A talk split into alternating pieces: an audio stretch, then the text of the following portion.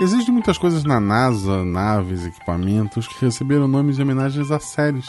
Star Trek, Star Wars incentivou muita gente a querer trabalhar com o espaço. Por mais que as séries sejam extremamente mentirosas e que estejamos muito longe de ter um sabre de luz ou da paz entre todos os povos, Star Trek, Star Wars e outras séries e filmes sobre ficção científica tiveram um papel fundamental na vida de muita gente. O mesmo podemos dizer para as séries médicas. Muita gente virou médico, enfermeiro, graças às séries que assistiam na TV.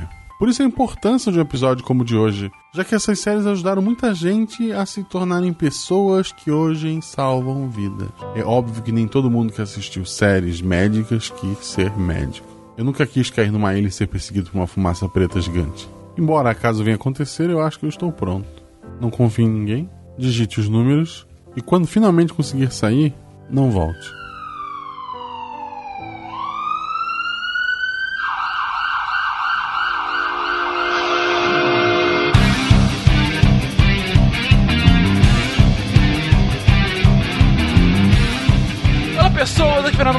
Fencas, diretamente de São Paulo e sempre, sempre é lupus, mas nunca é.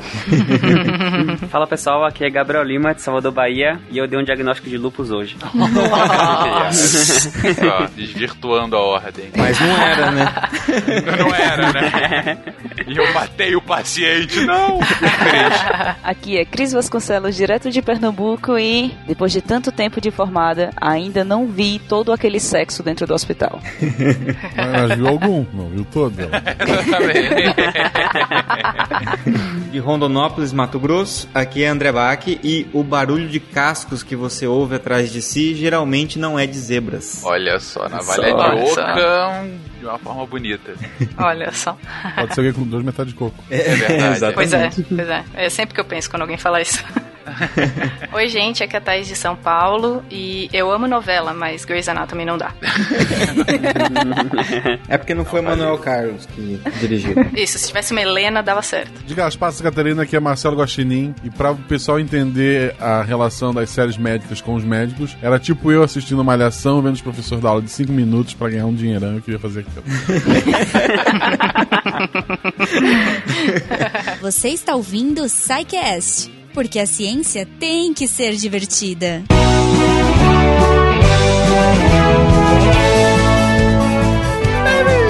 Bem-vindos a regras do Psycast. Eu sou o Fencas e hoje, mais uma vez, estou roubando o lugar de nossa querida Goma e venho aqui trazendo recados de suma importância para você, jovem ouvinte que nos acompanha nesse, nesse cast maravilhoso sobre séries médicas. Gente, que delícia que foi gravar esse cast.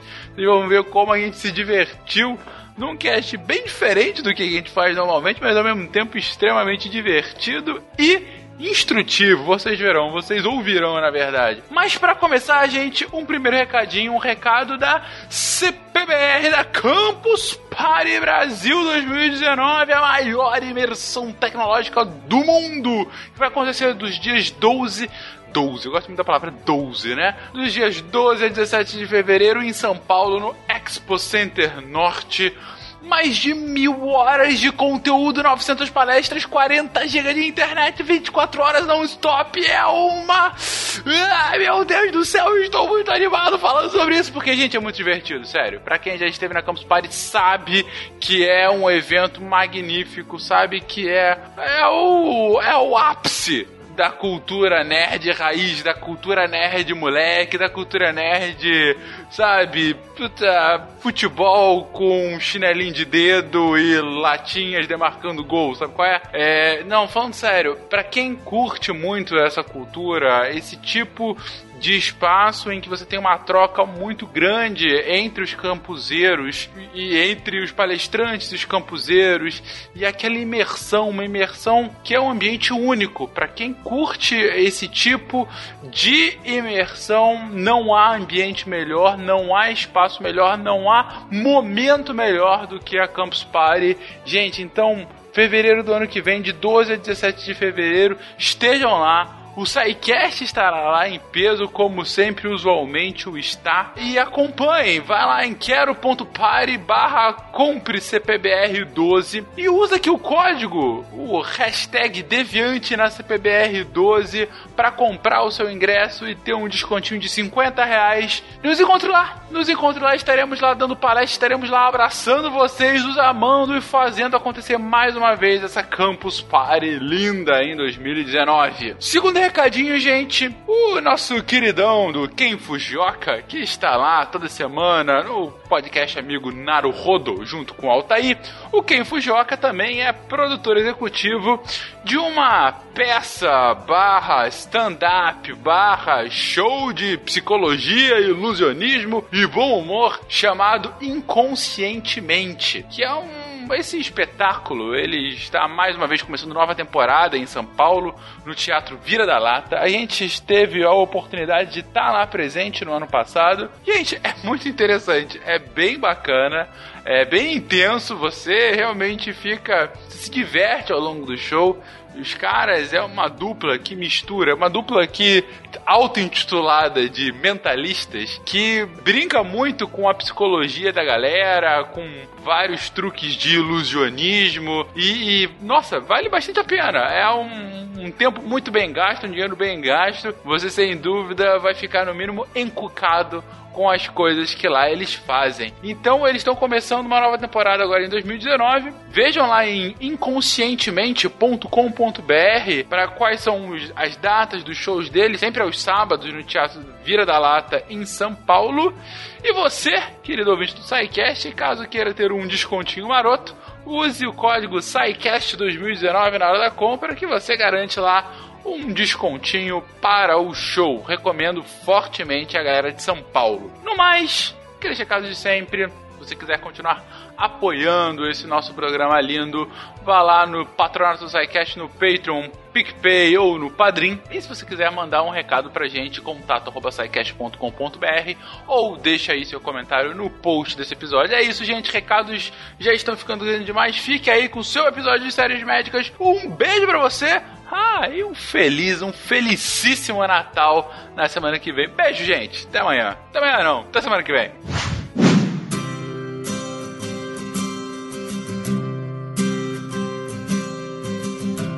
Cada um de vocês chega aqui esperançoso, querendo entrar no jogo. Há um mês, vocês estavam na faculdade de medicina sendo ensinados a serem médicos. Hoje, vocês são os médicos. Os sete anos que passarão como cirurgiões residentes serão os melhores e os piores das suas vidas. Vocês serão testados ao limite. Olhem em volta. Digam olá aos seus competidores. Oito de vocês mudarão para uma especialidade mais fácil. Cinco de vocês vão desistir com a pressão. Dois serão convidados a sair. Esse é o ponto de partida. Essa é sua arena. Quão bem vocês jogam. Agora é com vocês. Dr. Richard Weber, primeiro episódio de Grey's Anatomy em 2005 e essa série ainda não acabou. Pois é, pois é, novelas são melhores.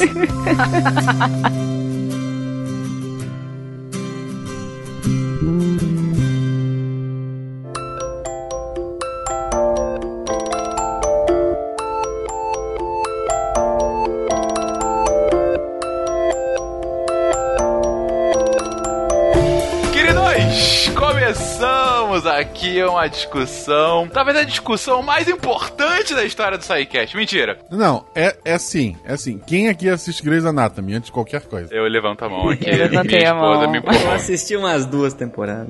É, eu tô nessa duas temporadas também. É, vi cinco minutos. Eu, eu tô, eu tô limpo, hein? Cara, eu estava ontem acompanhando a temporada de número 15, 16 dela, que tá saindo esse ano, sim. Eu não acompanhei inteiro, não, mas eu convivia com pessoas que assistiam e assistiam os episódios. Assisti a primeira temporada e fiquei assistindo os episódios soltos. Bom, depois dessa pergunta assaz importante do Guacho, vamos a um tema de igual importância, porque a gente estava conversando há uns dois meses atrás no grupo de saúde, e conversa vai, conversa vem, o assunto caiu em séries. E, bom, pra começar, a gente tem aqui a rata de todas as séries, que é Chris Lane. Chris Lane já foi, inclusive, para um Missangas pra falar sobre séries. Só sobre séries. A gente perguntou qual a tua especialidade? Ela respondeu, séries. Séries, exatamente. Então, assim, temos- a especialista de hoje é a Cris, como especialista em séries. E aí a gente tem o resto da equipe pra falar da parte médica também. Não, falando sério, a gente tava falando sobre séries lá e conversa vai, conversa bem. A gente fala justamente, olha, é, é, são legais às vezes como novelas, é legal pra apresentar um assunto, mas é claro que quando um especialista vê a série, ele começa a pegar várias imprecisões, quando não erros grosseiros,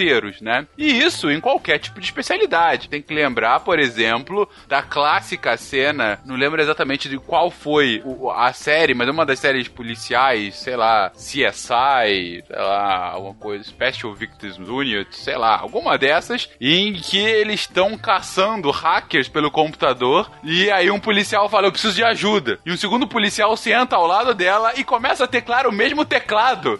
Porque duas pessoas teclando o mesmo teclado digitam, sem dúvida, muito mais rápido pra capturar o hacker perigoso. Ah, No emulador do Mega Drive dá pra configurar pra jogar de dois no mesmo teclado aí. É, pois é, acho que não era essa a intenção, mas vai que eles estavam em algum emulador. O ponto é que essas imprecisões técnicas em séries, em geral, são comuns, como a gente colocou na própria introdução do Guacha comentando de Malhação. Mas a gente, bom, estávamos no grupo de saúde e quisemos nos focar aqui nas séries médicas, né? E aí eu pergunto, gente, por que a gente precisa falar das séries médicas? Digo, é, por que as séries médicas, ao mesmo tempo, são relevantes, chamam a atenção, e por que, que é necessário um episódio desses no SciCast? Antes que as pessoas desliguem e vão ouvir alguma coisa de muito mais importância. Não é necessário, né? Só queria deixar registrado que não é. A- A gente faz porque é divertido. Não é necessário, mas acreditem, É? vai fazer sentido, gente. Vou dizer aqui porque é. Acho que uma das coisas que a gente mais dá valor dentro da ciência, por mais que isso não seja o, o ponto principal da ciência, mas a gente dá muito valor, é publicação. É necessário a gente publicar. E eu. Se você colocar Grey's Anatomy no Google Acadêmico, você vai ver inúmeras publicações com o nome Grey's Anatomy. Não a, vou citar também a Anatomia de Grey, mas a, a série médica mesmo. E um dos artigos que eu vi é Dramas Médicos na Televisão, um breve guia para educadores. E na metodologia desse artigo, eles fizeram o trabalho de assistir 177 episódios de dramas médicos, que deve ter sido horrível fazer isso. Tem um monte de gente que faz isso sem, sem ganhar nada depois. Né? Exatamente, essa é a metodologia do seu trabalho. Assistir 170 episódios da E eles série. colocam vistos sistematicamente Ah, e analisados. Isso. Material de apoio pipoca. Exato. E eles tiraram daí inúmeras aplicabilidades das séries para as universidades de medicina mesmo, para você discutir ética e todas essas coisas que dá para ser abordada a partir da, de- dessas séries. Não só ele, como tem inúmeros, tem é, aplicabilidade do- da série Grey's Anatomy, os impactos da série Grey's Anatomy na saúde, coisas assim. Tá, eu, eu acho que antes de mais nada, pra gente ter ouvinte aqui que não sabe o que é, o que seria Grey's Anatomy? É sobre aquela autópsia do alienígena?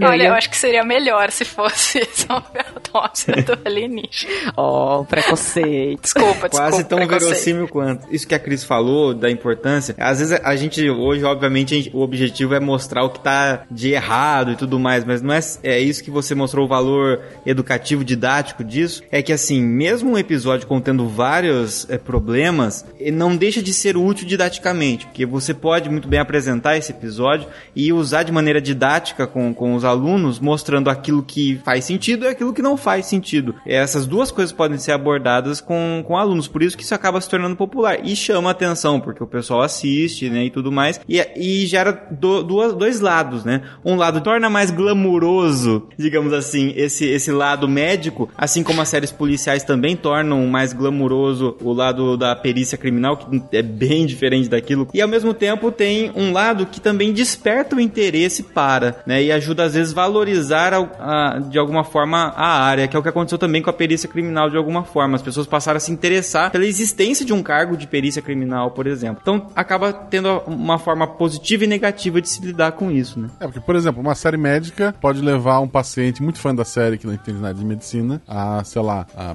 querer que o médico faça um procedimento que não existe, ou que leve ele pra jantar depois de, de operá-lo, sei lá. Tá, então vocês já colocam que tem algumas publicações que acabam, ah, ah, enfim, abordando direta e indiretamente o assunto, outras em que o próprio tema de estudo são as séries médicas. O que me assusta um pouco, que se eu não me engano, ano passado, uma pessoa, o cara foi preso no Brasil porque ele tava se fingindo de médico, falando que ele tinha formação de 10 anos de Grey's Anatomy. Então, assim, se a ciência é feita dessa forma também, a gente tá em sérios apuros. Não, mas falando sério, é interessante, de qualquer forma, observar como que os médicos são observados a partir da lente dos outros, entender como é que é, ou pelo menos é, é, entender por muito longe como é feita a medicina, né? Ah, e claro, com um drama no meio e coisas do gênero. Mas em geral, gente, o que, que é verdade e o que, que não é verdade nas séries como um todo? Digo, onde que elas mais erram e onde que elas mais acertam quando vão falar sobre medicina na TV? Só de iníciozinho assim de um erro, que não é nem um, um erro, que eu sei que nos Estados Unidos eles usavam muito, mas aqui no Brasil eu pelo menos não vi. Page. Quantos médicos usam aquilo, cara? Que eu nunca vi aqui no Brasil. Sabe que o negócio é que eles realmente usam lá até hoje. Os- e são os mesmos de 20 anos. Eles usam carta e cheque, pelo amor de Deus, gente. Inclusive, as duas coisas ao mesmo tempo. Eles mandam o cheque pela carta. Mas é, eu conversei com uma amiga minha que trabalhou em Memphis e ela disse que realmente lá, ainda hoje eles utilizam. Eles têm, poucos têm, eles usam mais o celular, mas eles ainda usam. Que coisa. O Pirula deve ter um pager. Eu queria deixar isso. Pirula, eu acho que o cara que quer. O pessoal da Google deve ter um contato com ele direto. Quando precisa dele, manda uma mensagem no pager. Dos erros, de fato, então, e não o que parece ser erro. O que, que a gente pode citar? Ter um pager é um erro. Isso. Depende. Além disso. Ah, mas eu acho que o principal erro que a gente vê nas séries médicas, e em sua grande maioria, né, na grande maioria das séries, são os, o posicionamento, os cargos e as especialidades deles. Isso quanto o que um médico faz no hospital, o que um especialista faz no hospital. Porque, por exemplo, em House e Grey's Anatomy, os médicos estão lá, são maqueiros, são quem faz o exame, eles que tiram sangue do paciente, que na- quem faz isso é a, a enfermeiro e afins, e eles acabam tomando todo o posicionamento do, do que seria a equipe, a equipe de saúde inteira e acaba ficando só na mão dos médicos e que não é assim na vida Eles real. têm, eles têm registro em todos os conselhos, eles têm. É. É. É, no House isso fica muito, né? Quem que sofre com isso? Figurante? Emprego? Sem ter o que fazer? No House isso fica muito evidente, porque você vê o Chase indo fazer ressonância, indo olhar teste de sangue, vendo milhares de coisas ao mesmo tempo. Não tem como eles serem especialistas em tudo isso, sabe? Em todos os tipos de exame, todos eles têm uma especialidade e exames associados a essa especialidade. Agora, não tem como eles ser espe especialista nisso tudo e também mascara um pouco as equipes multidisciplinares. Isso já é um problema, porque é- é- já são um pouco reconhecidas é, os outros profissionais. E aí você ainda tem isso é, catalisado pelo episódio, né? Exato, e não é nem pra não ficar assim, ah, mas e se eles quiserem realmente focar nos médicos, por exemplo. Mas, cara, ah, existe equipamento que você precisa estudar muito pra usar aquele equipamento. Equipamento de, de ressonância, tomografia, não é uma coisa que o médico sai e sabe fazer, sai da faculdade e sabe mexer naquilo. Sem contar que em House ele, eles começam uma menina a fazer estágio, uma menina dos primeiros períodos de medicina, e ela tá lá fazendo ressonância de boa, mexendo num equipamento que é caríssimo. Eu acho que é um dos equipamentos mais caros que tem no hospital, e ela tá lá mexendo no equipamento. Caríssimo, quando tá falando, gente, é 2 milhões de dólares, mais ou menos. Esse é o preço do caríssimo. Ah, que ótimo. É, então, ok. Então, além da questão das hierarquias e das especialidades que não são. Das especialidades e das funções, né? Enfim, médico fazendo função de enfermeiro e ao mesmo tempo entrando em outras especialidades. Que tem outros erros crassos. Tem, e tem erro que influencia o pessoal da área de saúde, que é, por exemplo, erros de biossegurança. O bendito jaleco. Ah, Cara, o bendito jaleco, eu vejo gente, médico, saindo, indo pro restaurante com o jaleco, dá vontade de fazer, ei, tá vendendo pipoca? Entendeu por quê? Pipoqueiro. Você não vai com o jaleco, pô. é verdade. Pipoqueiro também tem jaleco. Já falei mil vezes para as pessoas, você é pipoqueiro? Então vamos guardar esse jaleco no laboratório, vamos. Eu nunca tinha associado uma coisa com a outra, cara. Que explosão de cérebro. Jo- George Clooney jogava basquete de jaleco, hein? Ele não tava vestido com jaleco, mas o jaleco tava encostado no canto da, no canto da quadra e ele já vestia suado mesmo e ia trabalhar. E a questão do jaleco é que a gente sempre pensa do médico levando as coisas do hospital pra fora. Mas o, o risco realmente real é o médico trazer de fora pro hospital. Tem muito paciente que tem condições de imunossupressão que não pode ter contato com, com coisas exógenas assim, ou então tem que ficar em isolamento reverso, que a gente fala, que é isolar o mundo do paciente, não o oposto. E então existe um risco muito grande disso de jaleco. Então, inclusive, em alguns hospitais, o jaleco ele virou muito mais um, um item de um uniforme, porque os jalecos adotam pijamas, que são aquelas roupas todas azuis, então todas verdes que o, o médico usa, e usam roupas paramentadas para fazer alguns procedimentos. E o jaleco eles deixam só pra de uniforme mesmo, por essa questão que é difícil de, de segurar os médicos de saírem de, do hospital de, de jaleco. E colocarem na cadeira do carro, que eu acho tão bonitinho o carro com é. um jaleco. Eu, Nossa, cara. Bota o esteto no pescoço pra ir, pra ir almoçar. Nunca usa estetoscópio no hospital. Aí vai pra almoçar e bota no pescoço. Ah, claro. Mas é que vocês estão descrevendo o, o estereótipo do médico de TV, né? É o cara que anda de jaleco branco e tem um estetoscópio no pescoço. Digo, o que mais? É, é, é- é óbvio, né? Você vê, é a mesma coisa do professor que usa o casaco que tem a proteção no cotovelo, né? Aquela, aquela coisinha no cotovelo. O casaco de couro com, com uma proteçãozinha no cotovelo. Sempre quis. Eu também. Não é, porque, enfim, mas a diferença é que se ele usa o casaco e entra na classe, ele não leva bactérias que podem matar os alunos. Ele só é um estereótipo de professor. Mas isso influencia, Fencas. A gente vê na TV, acha bonitinho e você vê o pessoal do primeiro período não quer tirar o jaleco pra nada. Vai na esquina e com o jaleco. Beleza, que beleza. Aí vai a pessoa, como disse o Bach agora, com sem qualquer tipo de imunidade e é recebida com todos os tipos possíveis de, de, de corpos estranhos, possivelmente. Mas aí já tá no hospital, gente. É pra isso que tá no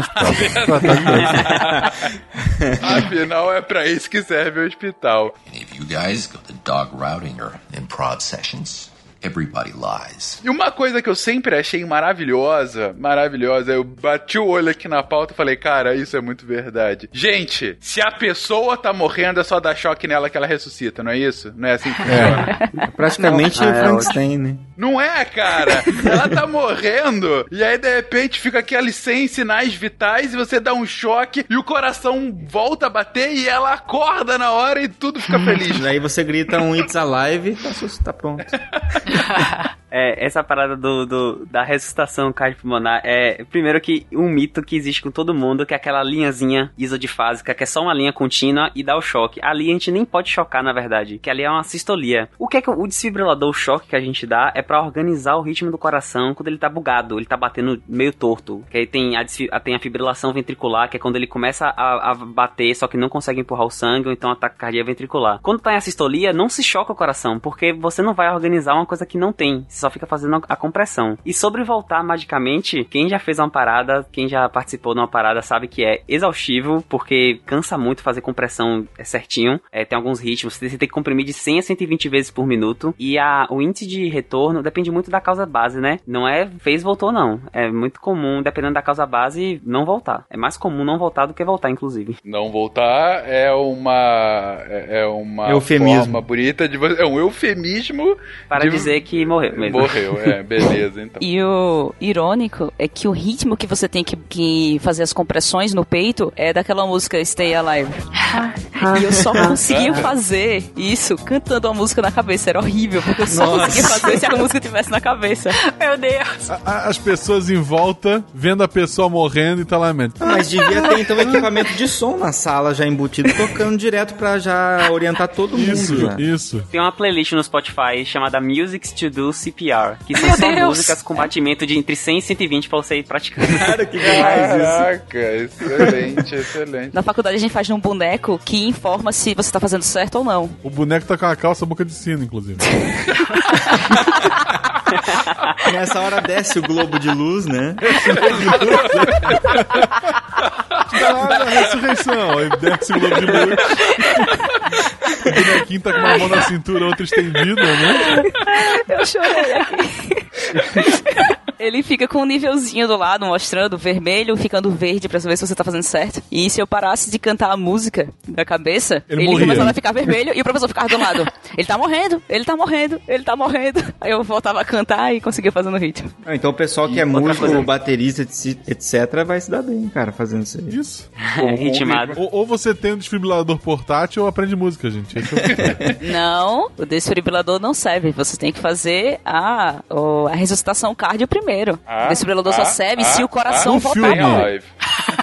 E ó, outra coisa, outra coisa que é uma, uma coisa também que tá no imaginário. As compressões é pra evitar, é pra fazer o papel do coração. Então você vai ali e empurra. Só que a compressão geralmente não faz o paciente retornar ao ritmo. O coração não volta a bater por causa da compressão. Então a compressão é um método de manter ele vivo enquanto você faz as outras coisas. Que é injetar adrenalina, dar o choque se for necessário, etc, etc. Que a gente pensa, ah, faz a compressão aqui. Não. A compressão que você tá fazendo, você tá empurrando o peito pra empurrar o sangue, pra principalmente proteger o cérebro. Enquanto busca o desfibrilador, etc. Inclusive uma coisa é, importante aqui é pra, pra vida. Se você ouvir alguém caído na rua, você chamar, a pessoa não responder, você liga pra SAMU e pede pra trazer o DEA, que é o desfibrilador automático. O cara vem de moto e traz, porque é isso que realmente salva o paciente. As compressões é só pra manter ele sem sequelas por mais tempo. Uma coisa que você vê muito na, na, série, em filme, é as pessoas fazendo cinco compressões, mais ou menos, e duas ventilações, que é soprando. Você tenta colocar ar pra dentro da pessoa, né? E é muito mais compressões. Não são só cinco, você fica fazendo compressão e depois você ventila. Ah, o protocolo pra rua, quando você tá na rua, é 30 por 2. São 30 compressões e duas respirações. Se for possível, fazer a respiração, né? Porque senão você só faz compressão. Aí no hospital, que você nem para de comprimir, na verdade, no hospital o paciente se entuba ele e comprime e ventila ao mesmo tempo. Não, e é legal lembrar que nas séries eles mostram só o finalzinho dessa parte da, da, da ressuscitação, né? E eles falam, ah, tem a hora do óbito tal, que tá lá a pessoa em cima fazendo a massagem tudo. E daí a pessoa fala que ficou 40 minutos fazendo a massagem, sabe? Então aquilo é meio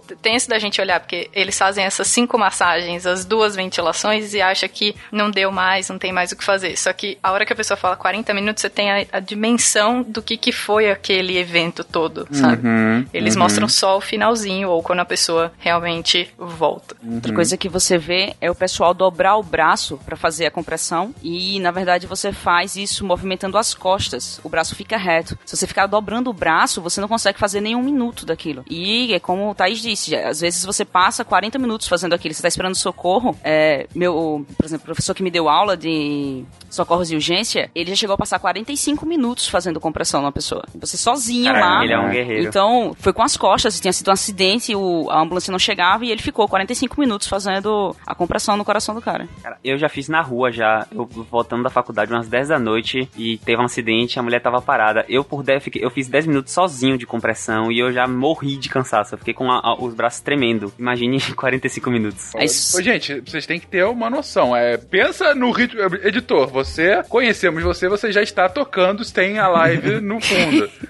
Querido ouvinte, ouve o ritmo da música e ouve a batida. Tan, tan, tan, tan, 45 tan. É nesse minutos no seu travesseiro, vai, 45 minutos, exatamente, mas não é batendo como se fosse um- uma tecla de piano no, no peito da pessoa. É empurrando, de fato. Faz isso nesse ritmo. Tan, tan, tan, tan, tan, por 45 minutos. Se você passar dos 5, você já é muito bom. Isso aí já, Imagina, já, já cara. pode marcar lá como feita a sériezinha de hoje, tá bom.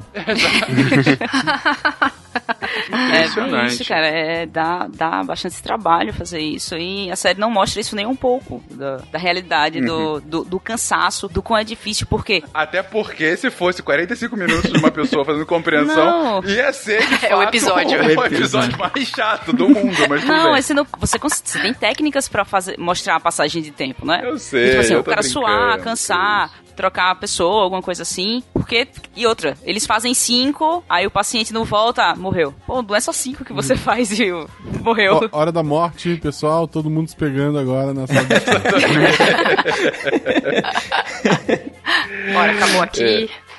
Exatamente. Gente, que mais? Que mais a gente tem de uma grande diferença entre o que a gente vê na TV e o que de fato é na realidade, séries em geral? Fenka, saiu artigos falando, por exemplo, de pessoas que fizeram procedimentos errados baseados em séries médicas. Como, por exemplo, traumatismo, coisas assim. Ou pessoas que esperam que, uma, que algo reverta de uma forma tão rápida como reverte na TV e não é daquele jeito. Putz, ou seja, você viu na série que se eu fizer tal coisa, o resultado vai ser rápido dessa forma, então eu faço e eu só ferro o paciente de fato. É, sem contar que, por exemplo, a, o mesmo, a gente tá falando de, de ressuscitação cardio aqui. Na série, você faz ressuscitação cardio, em grande maioria, o paciente volta. E não é bem assim. Ah, em, em sua grande maioria, o paciente não volta. E quando volta, a grande maioria dos que voltam, voltam com sequelas. A coisa não é tão bonitinha como mostra na série, entendeu? Acaba gerando uma expectativa muito grande, né? Num grande público sobre, ah, fez, voltou. Exato. O paciente entra é. com uma certa doença, aí na série mostra que faz uma cirurgia, dois dias depois o paciente tá indo para casa e na verdade o paciente provavelmente fica com uma sequela, vai ter que passar mais tempo no hospital,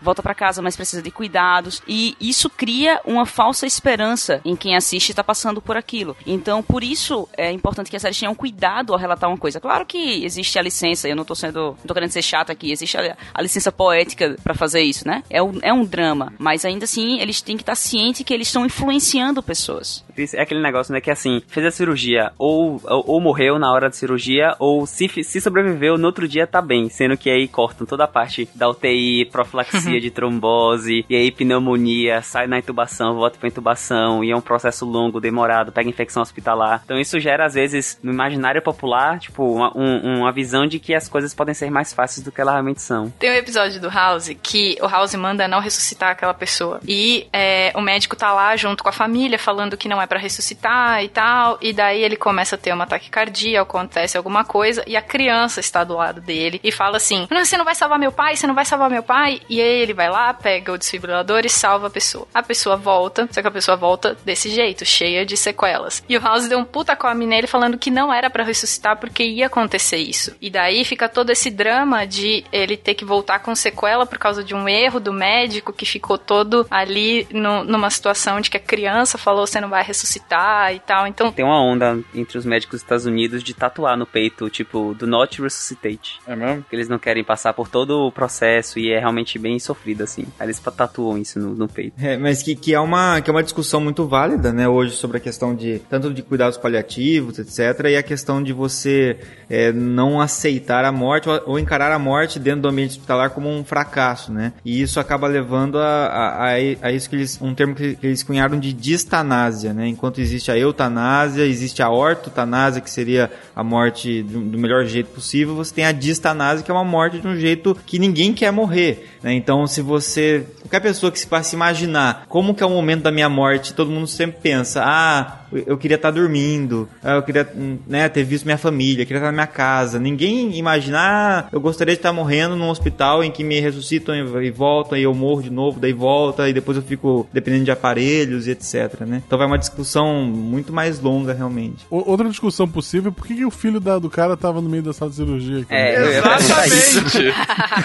If you guys go to dog routing or improv sessions, everybody lies. Os pacientes nas séries eles chegam, aí tá com alguma coisa, eles vai pra cirurgia. E a coisa não funciona assim na vida real. Você não sai da entrada direto pro, pra cirurgia. Por muitas vezes você precisa de liberação de plano de saúde, você precisa assinar um monte de papel, é bem burocrático. Muitas vezes você vai passar dias esperando a cirurgia no hospital, mesmo sendo cirurgias que precisam de um pouco de urgência. A coisa não funciona tão bonitinho como, vê, como você vê nas séries, mesmo em hospitais particulares. Ah, isso foi uma surpresa para mim. Eu pensei que eles passavam por cima quando é situação de vida e morte. Não, situações de vida e morte é uma coisa, entendeu? Aí eles realmente, eu não sei como fica no, no hospital particular, mas aí eles vão passar para o bloco cirúrgico. Mas, por exemplo, House, quando diagnostica alguma coisa que tem que ir pra cirurgia, não tem isso, é só bota no bloco cirúrgico e pronto, e a coisa não é bem assim. É isso, é. Da emergência, dá até pra ir pro centro cirúrgico direto, se for uma coisa grave, urgente, resolve a questão de vida ou morte. Mas tá internado e descobre que tem que fazer uma cirurgia,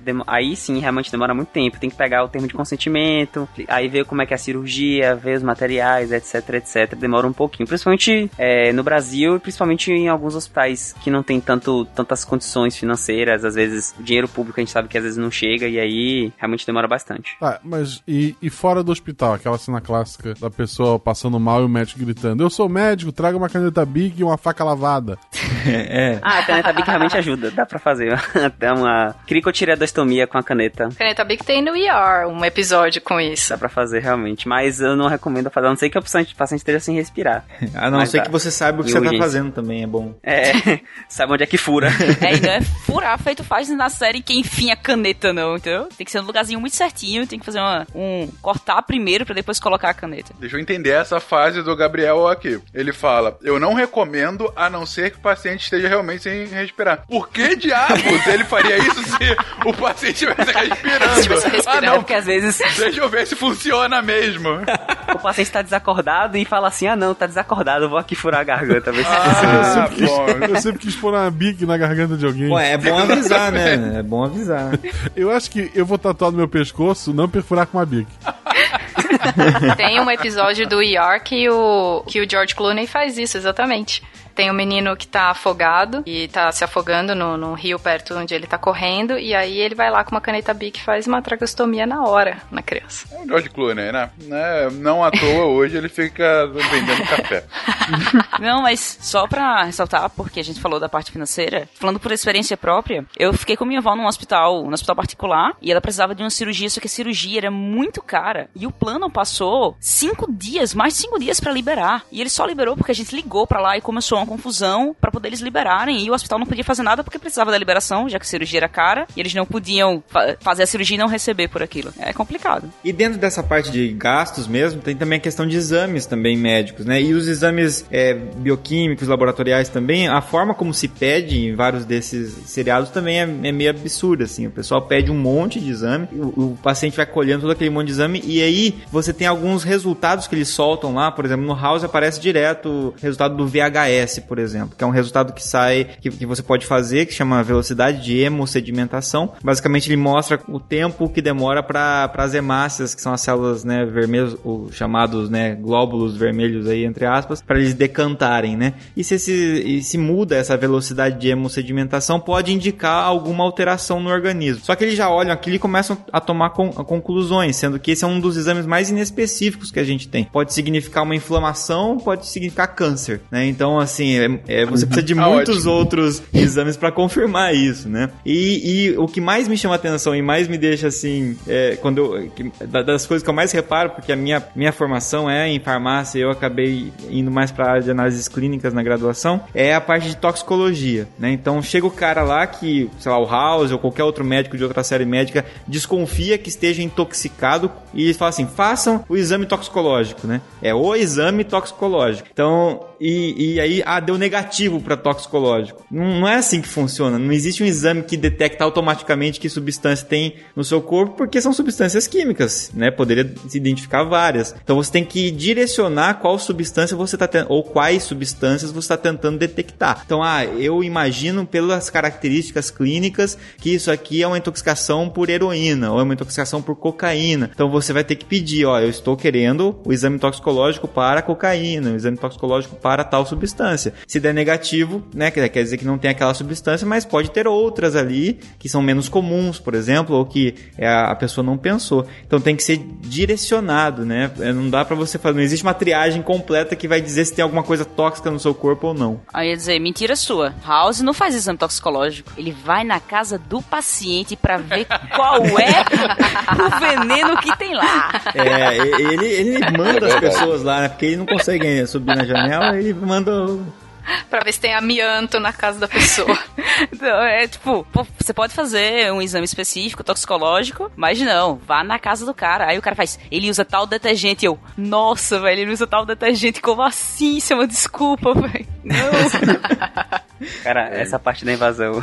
Primeiro que eu duvido que o médico queria que fosse lá ainda. E mesmo se fosse, não ia nunca ir fazer Pera, essas correlações. pera aí, Gabriel, você nunca invadiu nenhuma casa de paciente pra tentar entender qual era a causa da doença? Não, dele? no no estágio já, mas assim, é só pra aprender. Mas era por outros motivos, né? Disclaimer, eu nunca invadi a casa de ninguém, tá?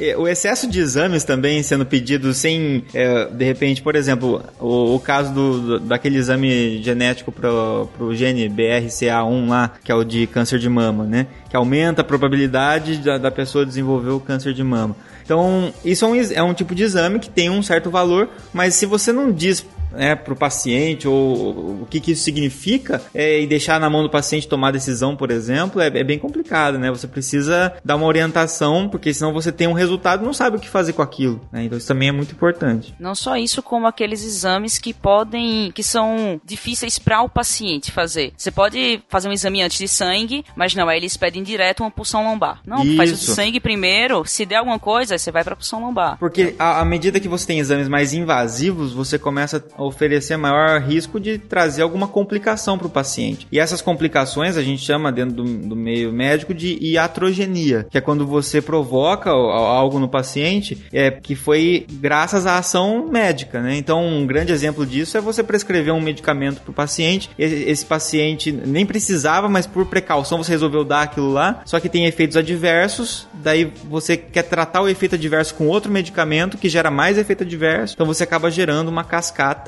iatrogênica, né? Por, por, por excesso, às vezes até por excesso de prevenção, ou no caso, por excesso de exploração né, no paciente, o que, que, que tá de errado. Então a, a questão da, da- de valorizar muito a clínica, né? Antes de você sair pedindo exame à torto e direito, é uma questão que, de economia e é uma questão também de, de é, submeter o paciente a menos risco, né? Cara, uma coisa que eu, eu não vi, eu não lembro de ter visto uma radiografia no House, velho. Então, Cara, House Eles não, não faz fazem exame de raio-x. raio-x. Gente, bater uma chapa de peito, velho, tem dá tanta informação baratinho, só fazer uma tom- tomografia é só uma- um raio-x que tira onda, porque é a mesma coisa, só que com muito mais resolução.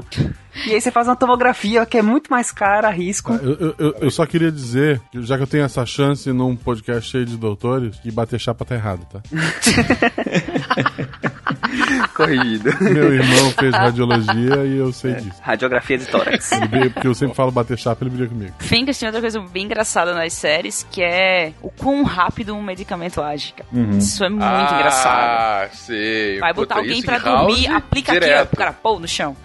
Sim, com não, certeza. não existe farmacocinética, né? Que a gente discutiu no podcast de, de fármacos aqui, né? Demora um tempo para chegar até o sítio de ação, né? O, o fármaco tem que chegar até o seu local de ação. Nem, mesmo que seja intravenoso, você acabou de colocar direto, né? Você pulou as etapas, a etapa de absorção, ainda assim ele vai ter que percorrer um caminho e se difundir por membranas até chegar no seu receptor, né? Vai ter o metabolismo, pode ter efeito de primeira passagem, aí vai se disseminar pelos tecidos para atingir concentração. Se for via oral, é, é, é um caminho Se bem for via longo. oral, demora muito mais ainda. Cara, e os antipsicóticos que eles aplicam no músculo, porque tem uma briga em house mesmo, tem uma briga ah, no, dentro da sala e ele vem e aplica no braço do cara. Pá, quando termina de aplicar, o cara cai, entendeu?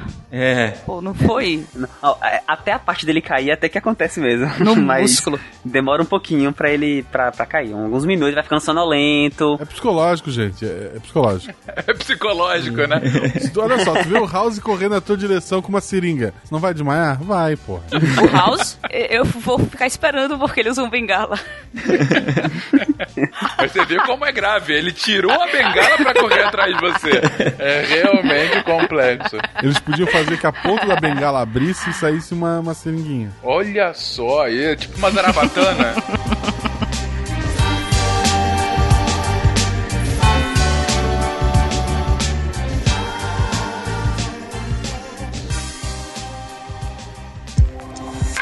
Doutor House. Mas, gente, gente, vocês estão aqui falando coisas genéricas de séries. Estão falando de erros comuns. A galera tá aqui pra ver as críticas pesadas. Querem ver você falando mal de House, de Grey's Anatomy, de ER. É pra isso que as pessoas ainda não desligaram esse podcast um pouco pouco usual do SciCast. Então comecemos com Doctor House, que possivelmente é a série que mais entra, de fato, em causas de sintoma, em desenvolvimento de doença, porque, enfim, é uma doença por episódio. A gente estava discutindo isso antes de começar a gravação, então eu estou roubando a ideia de quem falou isso originalmente, mas é verdade, como ele tem mais tempo para desenvolver aquela doença, ele tem mais tempo para errar também. E é isso mesmo, House erra muito, gente. Vou começar pela ética, né? Porque ele é. Mas ele é processado também por causa disso. Sim, a primeira temporada inteira ele é processado, se eu não me lembro bem. Eu gosto de focar, é, Fencas, no primeiro episódio, porque eu acho que quem não assistiu as séries é mais fácil ela assistir o primeiro, ela não perde nada. E naturalmente você encontra mais erros desse primeiro episódio, porque eu- as séries contratam médicos, enfermeiros pra participar, pra dar apoio, mas eu acho que o episódio piloto pode ser que não tenha tido esse apoio. Aí você encontra bastante erro no episódio piloto. E o de House é bem engraçado, que pra quem lembra, é uma professora que tá dando aula, e aí de repente ela não consegue mover os braços, começa a falar confuso e ela cai e começa a convulsionar, o que é normal em Como House. todos. É. Todos os pacientes de House ou desmaiam ou convulsionam. Se alguém encontrar um episódio que, é o- que eu- o, o caso principal, a pessoa não desmaiou, por favor, manda pro Derivados, que eu não lembro. Mas ainda que convulsionar com uma certa frequência, até que é uma coisa que existe com uma certa uma frequência maior realmente, né? Comparado com se você considerar que cada dia no, naquele hospital é um caso raríssimo que nunca se viu, convulsionar todo É. dia tá, tá, tá normal até. Tá, tá ok. Tinha que estudar aquela cidade, né? Exatamente. Por que tantos casos naquela região? É, ali também começou os X-Men. Mas, o que que tem no primeiro episódio demais? Mas aí eu achei engraçado que nessa hora você é apresentado a House, você conhece House, conhece o Dr. Wilson, né, o, o melhor amigo dele, o oncologista, e ele, pe- quem pegou o caso foi o Wilson. E ele disse que a paciente, os três exames para câncer que deram negativos, que ela não tem histórico familiar de câncer e que a paciente não vive em um ambiente de risco e ela não está respondendo à radioterapia. Aí eu fiz, peraí, ela no exame não tem câncer, não tem histórico, não vive no ambiente de risco, por que ela está na radioterapia? Por isso que não responde. né? É. Que que é- qual que é a resposta que ele tá esperando que ela morra, né? Ela não tem câncer, tá botando na rádio por Ela quê, não tem véi? câncer. Ela não tem câncer, o que é que eu vou fazer com ela? Radioterapia. não, Por que não? por que não, né? Pagamos por aquele cenário, vamos lá. Põe ela lá. A, a- a radioterapia, ela é muito associada com a cirurgia. Então, no- normalmente a gente fala, em alguns cânceres, por exemplo, câncer de próstata, a gente fala que um é o resgate da outra. Então, a radioterapia resgata uma cirurgia que não deu certo e uma cirurgia resgata a radioterapia que não deu certo. Porque ela é um tratamento localizado. Você mira naquele ponto ali e, e atira seus, seus, seus radioisótopos naquele campo pra fazer aquela ação. Então, você não pode fazer, ah, vou fazer ali, vai que tem um câncer. Você tem que saber onde é que você tá mirando e jogar ali. Não, não é uma coisa sistêmica assim. Como às vezes é a quimioterapia, que você pode fazer intra- intra- é, intravenoso e tem uma ação um pouco mais geral. Mas a Cris ainda não respondeu. Era câncer? Não, não era. Ah, Mas então eles tá já bom. sabiam que não era. E essa é a lógica. Agora é. Agora é, né? É, por conta da radioterapia, ela ficou com câncer. né? É que eles não sabem tratar direito o paciente porque eles se formaram assistindo Grey's Anatomy. Ah, tudo Crossover. Entendi. Todo mundo brincou com nunca é lupus, nunca é lupus, e na verdade foi uma vez lupus. Só que eles falaram 19 vezes na série lupus. E eles falaram 18 vezes sarcoidose, e nunca foi sarcoidose. Olha É outra doença. só.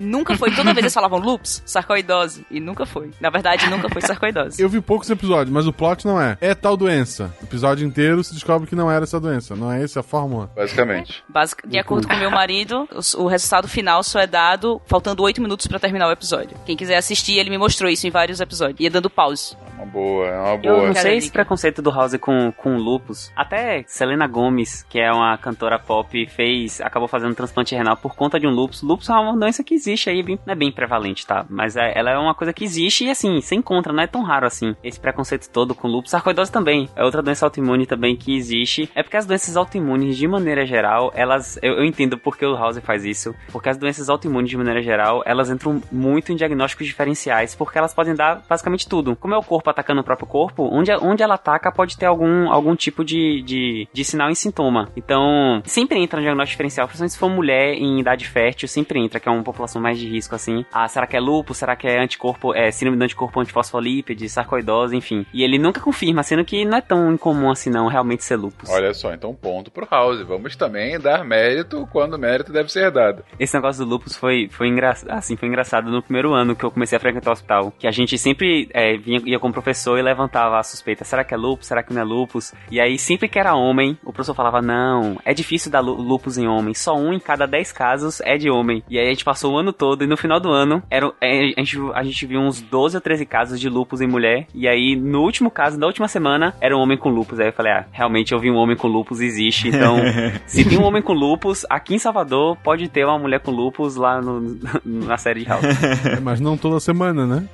é, toda semana é um pouco mais Mas lupus tem toda semana. Lupus de maneira geral, sem ser só em homem, tem toda semana. Uma coisa que eles fazem também, ô Fencas, né, nessas séries, e aí no House, puxando pro House, tem um episódio, acho que é o quinto da primeira temporada, é que o, um cara ele aparece com doença de Crohn, com uma doença intestinal, né? E aí o House ele fala ele dá cigarro pro cara, prescreve cigarro pro cara fumar. E como tratamento, né? E aí você fica pensando, meu, será que existe tratamento? E as pessoas que assistem não tem nenhuma, nenhum tipo de explicação ali, né? E a verdade é que foi baseado num tratamento, num, num paper que mostrava um tratamento com nicotina, né? E falando que a nicotina poderia é, com, ajudar no combate a esse tipo de doença. Mas a nicotina não necessariamente precisa ser administrada por via é, pulmonar junto com mais 5 mil substâncias tóxicas, né? Você pode muito bem usar a nicotina de outras formas e ainda assim era algo experimental. Então, isso às vezes acontece nessas séries também, né? Usando, tô usando como o House como exemplo, mas às vezes acontece, ainda mais quando é um, são transtornos assim mais difíceis difíceis de, de se encontrar. E aí pega um artigo, justamente por ter consultores, etc. De repente mostra um artigo da área médica ali, e aí ele traduz de uma outra forma. Ah, nicotina, então é cigarro. Ah, então vou prescrever cigarro pro paciente lá na série que vai ficar legal, vai ficar interessante pro plot. Mas acaba ficando totalmente distante, que é o que acontece muito com a gente aqui na, né, na, na divulgação científica errada, ruim, né? Quando acontece de um, de um site é, sem responsabilidade, pega um artigo e simplesmente interpreta de uma outra forma e solta aquilo lá, e as pessoas começam começam a compartilhar, né? E é, e é, o trabalho inverso que a gente tenta fazer aqui com o SciCast, né? Tem uma coisa muito importante que é a reprodução. Então, se uma pessoa acha alguma coisa, esse, esse, esse resultado tem que ser reprodu reproduzido em outros locais para ser validado e tal. E as pessoas às vezes pegam um artigo isolado e falam, pronto, os cientistas descobriram que é, ovo causa câncer no cérebro. E aí, quando você vai ler o artigo, nem fala disso às vezes. E, e para se tornar um tratamento, ainda assim, aí mais ainda, né? Você tem teste pré-clínico, teste clínico, você tem várias fases para serem feitas aí. Se você olha esse, esse episódio me chamou muita atenção na época, eu lembro, porque o cara prescreveu cigarro, né? Quem que vai prescrever cigarro? House. Não é nem um de artista, né? tem ainda um erro dentro da primeira temporada do House, que é no episódio 17 da primeira temporada, que ele faz uma cagada bem, bem tensa, que ele a pessoa chega com sinais assim de uma gripe forte, os sintomas de uma gripe forte, que pode ser tipo uma cacetada de doença que pode dar esses mesmos sintomas. Que foi o caso dessa doença que ele diagnosticou depois como toxoplasmose, né? Só que o problema não foi ter diagnosticado como toxoplasmose corretamente. O problema foi ele ter falado que o toxo é um fungo que dá Eita, nas pessoas. Que beleza. Tá, então tem esse tipo de coisa. Então acho que a, a consultoria na primeira temporada, ela não foi muito boa. É, e é, uma, e é básico, né? E olha que House é infectologista, viu? Se é alguém não errar, é ele. Então a parasito básica não rolou, né? Mas aí deram o que? Um antifúngico pro cara? Não, deram. Tem um. Eu acho que o, o, o tratamento pro tóxico é tipo um antibiótico do, do, tipo. Não, porque o cara falou que é um fungo, não sei, enfim, tô fazendo a lógica, o que, que ele tá usando. Não, ele não fez um, um, um tratamento antifúngico, ele só errou no, a classificação do tóxico. Faltava só 8 minutos pra acabar o episódio, gente. Não deu tempo de mostrar pra vocês. I bet you I can jump from this couch to the counter. Check it. Eagle! Eu acho que o pior episódio de House foi o episódio que, ah, vamos fazer sem ter o, apoio de médico ou de qualquer pessoa da área de saúde. Foi o episódio da sexta temporada, o episódio 6 da sexta temporada, em que uma menina chega, ela tá conversando e no com. sexto minuto, meia, meia, meia. Desculpa, É, uma menina tá conversando com as amigas, dizendo que a noite foi muito divertida, que ela saiu com o cara, e que eles pularam na piscina, e aí de repente ela vê as mãos começarem a inchar e ela desmaia, né? Porque é House. Sim, House. Uhum. Aí ele, ela chega no hospital, como a noite dela tinha sido muito agitada, eles supõem que foi rabdomiólise, que é uma síndrome que causa causada por lesão muscular. Eles fazem os exames, dá aquilo, no entanto, ela não tem nenhuma lesão muscular. Só que quando eles fizeram os exames, eles também fizeram avaliar o nível de potássio dela e estava baixíssimo, baixíssimo. O que mostra que ela não poderia ter tido a noite agitada, é baixo no nível em que ela teria paralisia muscular se ela fizesse uma atividade, qualquer atividade em excesso. Então, ela não poderia ter feito aquela atividade. Aí House faz o quê? Olha para ela e faz: Você é uma mentirosa. Ah, porque essa é a pressuposto de House. O paciente sempre mente, ó. Eles acham que ela tomou alguma coisa, comeu alguma coisa à noite que pode ter sido ter envenenado ela. Como ela é uma mentirosa, então eles dão um soro da verdade para ela, que é o não, né? barbital.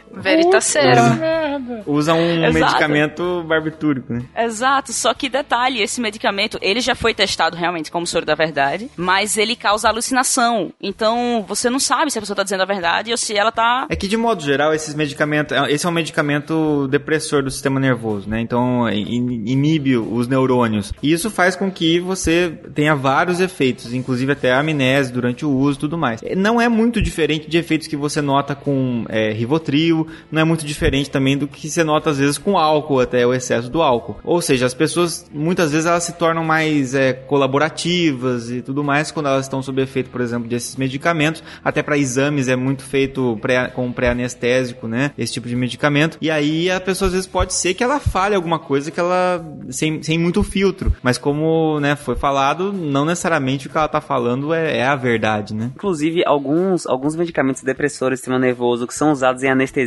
também dão memórias falsas. E aí, a- existem alguns casos de, de processos de, de pacientes que juram de pé junto que durante a cirurgia, enfim, os médicos bateram nele, alguma coisa do tipo, e, e não aconteceu nada disso, mas esse lapso temporal às vezes é preenchido com memórias falsas. Então, dá, não adianta você deixar a pessoa mais, mais suscetível, mais colaborativa e ela não falar a verdade no final das contas. É, e eles ainda usaram uma máquina de ressonância, aí na hora que ela começa a falar, eles olham pra máquina e faz, ela tá mentindo, eu, oi? Não, a área cara, da não mentira foi ativada no cérebro É, dela. Exato. É. Mas aí, no final, ela, ele, ela tava com uma infecção por vibrio vulníficos, que é um problema gastrointestinal, é infecção alimentar. E detalhe, pra a infecção por esse, por esse organismo, ele te dá primeiro náuseas, vômito, dor abdominal, diarreia, aquela mesma, aquela, aquele comum de sintomas que a gente tem pra problema gastrointestinal. E ela não teve nada disso. Ela já começou com a mão inchando e não passou por esses sintomas, o que mostra que não, Ela mentiu ou não mentiu? ela tava mentindo mesmo. Ah, tá. O, o problema do House é, é bastante esse mesmo. Eles pegam, eles, tem, eles têm que florear muito e eles, eles omitem muito dos sintomas mais clássicos de determinada doença para que justamente não seja conduzido para lá, para que os médicos né, não, não, não, não encontrem a, a causa e também quem tá assistindo não faça ideia. Porque se você for da área da saúde e for assistir House, e talvez né, você já deve ter passado por isso, é muito comum você também se frustrar, porque você pode tentar chutar tudo que você quiser baseado naqueles primeiros sintomas, provavelmente não vai ser o que você tá chutando. E não vai ser também o que os médicos da série estão chutando. Porque eles omitem muito os sintomas clássicos e colocam muitos sintomas atípicos. Às vezes até sintomas que podem acontecer, mas aconteceu com um paciente, não com não é o mais comum de acontecer, né? Ah, mas isso é o que tende a acontecer em qualquer série, né? Puta, Grey's Anatomy é a pessoa que tem uma bomba dentro do corpo, sabe? Eu acho que isso aconteceu duas vezes na história, se muito. É que nem Scooby-Doo que esconde aí no final, ah, lembra que a gente viu aquilo, eles não mostraram e eles descobrem quem é a pessoa. Porque existem vários tipos, né, de forma de construir essa narrativa, mas às vezes a narrativa ela vai dando pistas muito claras, assim, mas é, pistas relativamente claras, e quando você volta, você entende exatamente. O do House não é assim, se você começar a assistir, daí você fala, ah, agora faz sentido. Fala, não, é, não, é, não faz muito sentido ainda, muitas vezes. Você mentiu pra mim, episódio. Foi basicamente isso. É aquela série policial que no fim o assassino é alguém que nem apareceu no episódio. É a cara mais frustrante É, do mundo, exatamente. né? Ele tira quatro suspeitos e no fim era o cameraman. Acho que pra gente fechar House, eu preciso dizer uma que eu fiquei, cara, tanto jeito dele fazer isso e ele escolheu o pior possível. Cara, essa, essa é absurda, velho. Pode contar que depois eu vou falar. Na sétima temporada, ele vai provar que o paciente está com aneurisma aórtico. E o que é que ele faz? Primeiro, explica o que que é um aneurisma aórtico. O aneurisma é uma dilatação na parede e fica mais fina. Então a, a parede incha. Imagina que você pega uma bola de soprar, você enche e aperta dos dois lados. Aí fica uma bola no meio grande. Isso é um aneurisma. É, pensa um pneu de carro que às vezes também um dos lados, um pedacinho começa a ficar uma protuberância maior porque a, a, a parede ficou mais fina, né? Foi o que matou o Einstein, né? Um aneurisma da horta abdominal. Que é muito impressionante é o Bach saber a causa mortes do, do Bastem. Mas tudo bem, continue. eu queria- Pois é. É, é, eu ia dizer isso agora. Isso é Eu porque... sei, agora é a hora de você fazer sua propaganda, Bach. Ele lá. levantou a bola, Bax, você é novo podosfera. Ele levantou pra te contar, vai lá. Obituário. Tem uma coluna na rádio da UEL FM que chama Obituário, eu participo dela, e a gente fala da morte de, de pessoas, celebridades e tal, né? E aí eu falava mais relacionado a, a, drogas de abuso e medicamentos, mas aí teve um dia que eu quis fazer um, um é até estranho falar isso, né? Mas uma sequência de mortes aí, né? Pra gente avaliar, menos, menos é, é, aprofundadas, mas aí eu falei sobre a morte do Einstein, e aí bem interessante essa questão do aneurisma da horta aí. É o, é o primeiro podcast do Brasil que as pessoas não querem ser convidadas a participar do tema.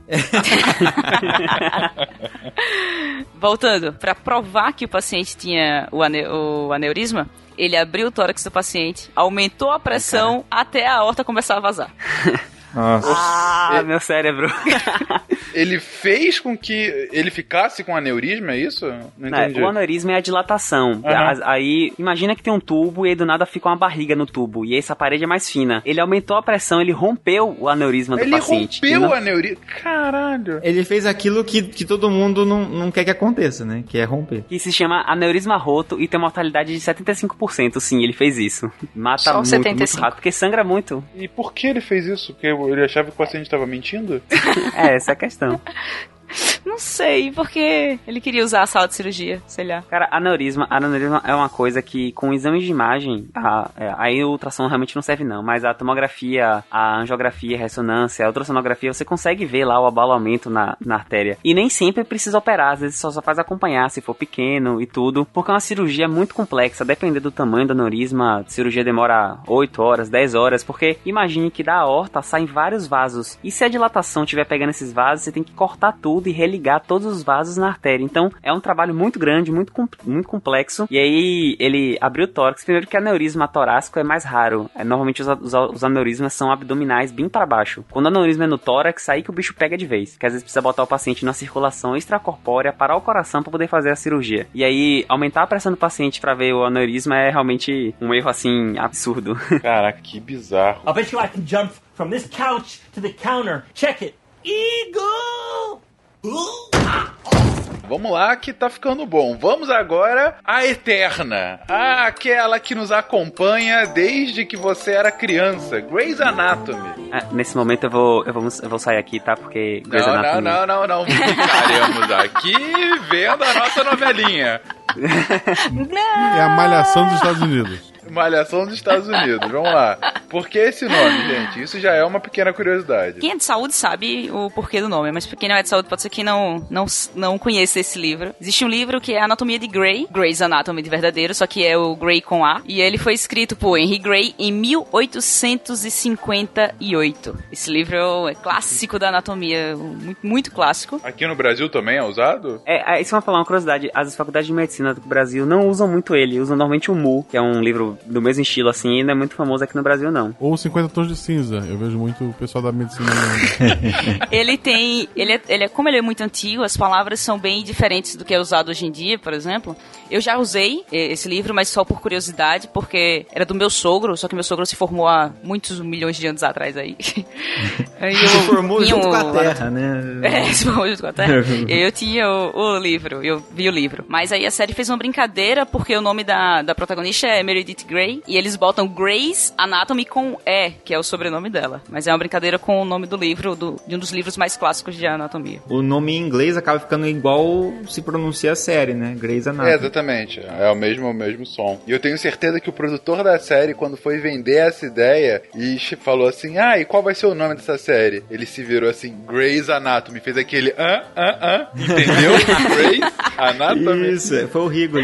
Foi um amor pela Shonda Rhimes, que é a criadora dessa série. Eu é amo verdade. todas as outras dela, mas, Shonda, cara, essa sério. é tensa. Outra curiosidade de Grey's Anatomy é que, sabe as enfermeiras que você vê passando atrás da série? Algumas delas são enfermeiras mesmo na vida real real que eles contrataram para que o jeito que ela mexe nos materiais e o jeito que ela se comporta seja realmente o que se vê no hospital. Olha só, ponto pra, pra Grey's Anatomy. Muito bacana quando isso é feito. Não, falando sério, gente, a gente tá falando mal, enfim, de várias séries. Talvez esse disclaimer teria sido melhor no, no início, exatamente. A gente só que tá aumentando o Ibope agora, agora a gente vai contemporizar um pouco. É muito impressionante que essas séries, principalmente séries maiores, obviamente com mais dinheiro, elas de fato investem conhecimento técnico. Todas elas têm apoio de médicos para as doenças, né? Ou pro, pro dia a dia. E outras séries de outras especialidades costumam ter consultorias de especialistas. O que não quer dizer que eles são todos ouvidos, né? Você sempre tem uma dramatização. Mas uma série política costuma ter consultores políticos.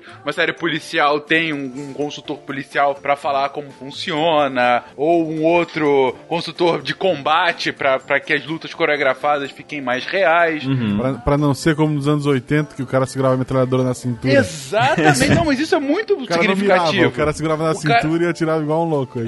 Exatamente, você vê os filmes do Rambo, dele sempre atirando com a metralhadora na altura do, enfim, da cintura, né? E não dá pra mirar. E hoje em dia, qualquer sériezinha que se preste tem um cara mirando de fato a arma. Mas isso é a televisão aprendendo com os consultores e dando uma, uma- enfim, dando mais realismo, né? O que de fato é. É, é bom, como eu falei, eu focar no- nos pilotos, porque naturalmente o piloto, alguém escreveu e tenta vender o piloto de uma série, então tem menos apoio científico pra fazer aquele piloto. Então você vê alguns erros em Grey's Anatomy. Mas essas séries realmente têm seu mérito em muitas delas. Lembrando que uma série, ela não, não é uma pessoa que escreve. Várias pessoas são roteiristas de uma série. Então você vai ter aquelas pessoas que são mais focadas nisso, que vão prezar mais pelos dados científicos, e as que vão prezar menos, então você vai achar uns episódios muito mais precisos e outros episódios com mais erro. Mas aí, no piloto de Grey's Anatomy, uma das coisas. Eles pedem muitos exames, mas como a gente falou nos Estados Unidos, pode ser que se, que se peça essa, me- mesmo essa quantidade de exames. Mas aí, um paciente, é, a Meredith, ela chega relatando que o paciente tem veias de viciado que são as veias bem finas, são bem difíceis de você conseguir acessar pra pra fazer coleta ou pra injetar medicamento. E aí o médico que ela fala, olha pra ela e faz: "Ah, faça um acesso um acesso venoso central, como se fosse tranquilo fazer um acesso e não tivesse nenhum risco fazer um acesso". O que, que é um acesso venoso central? Basicamente, você você pega uma veia, em vez de pegar essas veias periféricas do braço, você pega veias calibrosas que estão já no eixo axial do corpo. Então, você pega a veia femoral, veia jugular, que são locais muito grandes e de rapidamente entra na circulação sistêmica. É tipo, é, tira sangue pelo braço. Ah, não, tira então pelo pescoço, basicamente isso? É, é mais ou menos isso. Eu vou Que tirar teu beleza. sangue e mostra jugular. É sobre vampiros essa série? Acesso central é uma coisa que é muito difícil de se fazer no hospital. Normalmente se faz mais em ambiente de terapia intensiva, se faz na UTI, porque tem indicações específicas. Por exemplo, alguns medicamentos, como drogas vasoativas, você só pode fazer processo central. Ou então para passar algum cateter, alguma coisa para ver pressão, é, a pressão arterial diretamente na, na artéria, né? Se for um, um cateter de artéria. É, não é feito assim para tirar sangue, não, porque as complicações são imensas. Não era sangue, era um, um antibiótico que ela tinha que colocar. Ah, pra fazer antibiótico. É. é bem arriscado. Você pode ter, você pode ter complicações no local, infecção, até eu já vi relato de fu- furar o pulmão, por exemplo, é, fazendo esse catéter e aí tem uma complicação muito maior. E era o primeiro dia de residência dela e o cara fez, vai lá sozinha fazer isso, entendeu? Tipo, Nossa. Por que não? Por que não, né? E Mas ela é a protagonista, gente. Tem outras, Ele sabia eu- disso. Ele sabia, Meu- pô, a série tem teu nome, tá na capa do roteiro, vai lá.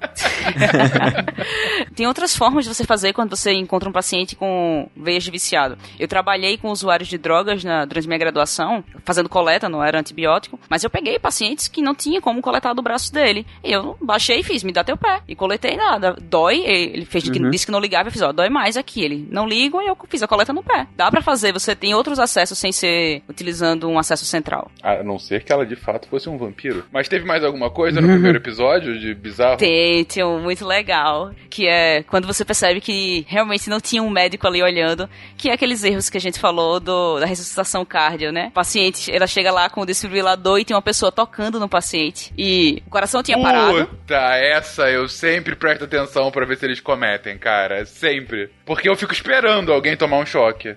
É, Se você choca uma pessoa parada e tem alguém Exato. tocando, vão ser duas pessoas paradas. Exatamente, cara. Porque é assim, é o básico, né? Chaves ensinou isso pra gente.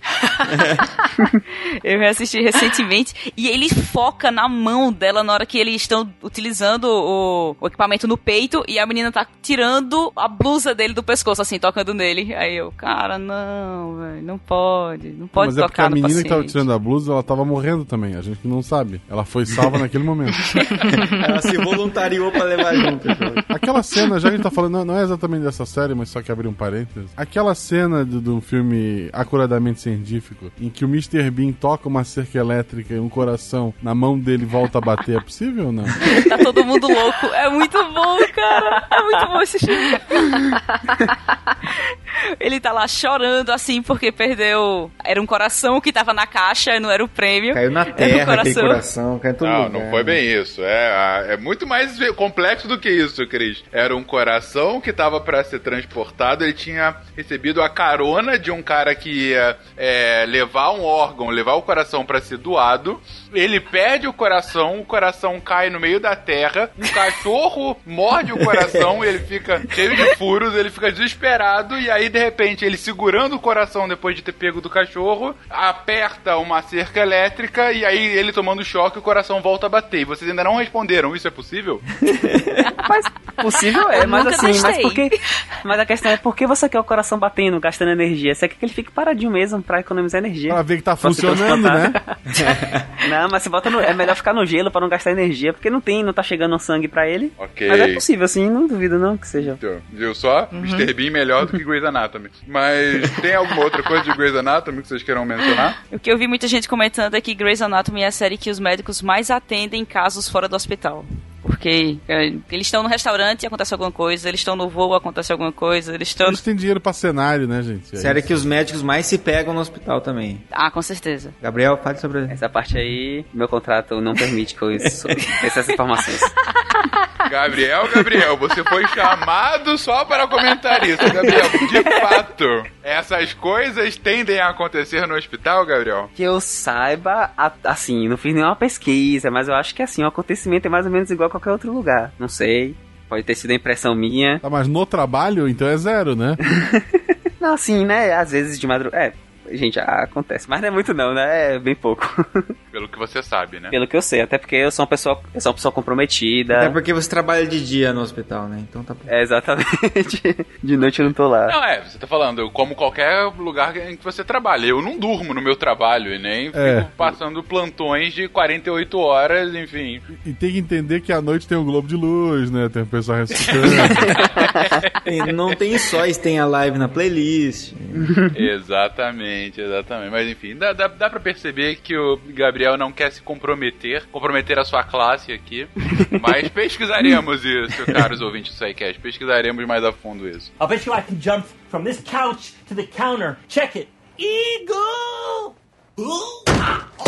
Agora, uma série que é uma das séries preferidas minhas da vida é Scrubs, que obviamente é uma série de comédia, então ela não, não tem a- o pressuposto de sempre falar coisas sérias, ainda que ela siga questões médicas mínimas, enfim, é, pra, e, e o tempo todo fale do dia a dia, da rotina dos médicos, com um toque bastante grande de humor, né? Pra quem gosta de Brooklyn Nine-Nine, Scrubs é a mesma coisa pro hospital, gente, é o mesmo tipo de humor, os personagens são muito similares e tal. Vejam Scrubs. Scrubs é maravilhoso. Mas tem algum erro que, você- que a gente queira mencionar aqui? Alguma coisa mais marcante? Cara, Eu adoro no primeiro episódio quando a menina chega atrasada e o cara, ela pede desculpa e ele só desculpa você se você me disser quais são os sintomas da malária. E ela diz, infecção. E ele, essa é minha garota, parabéns. Eu, oi?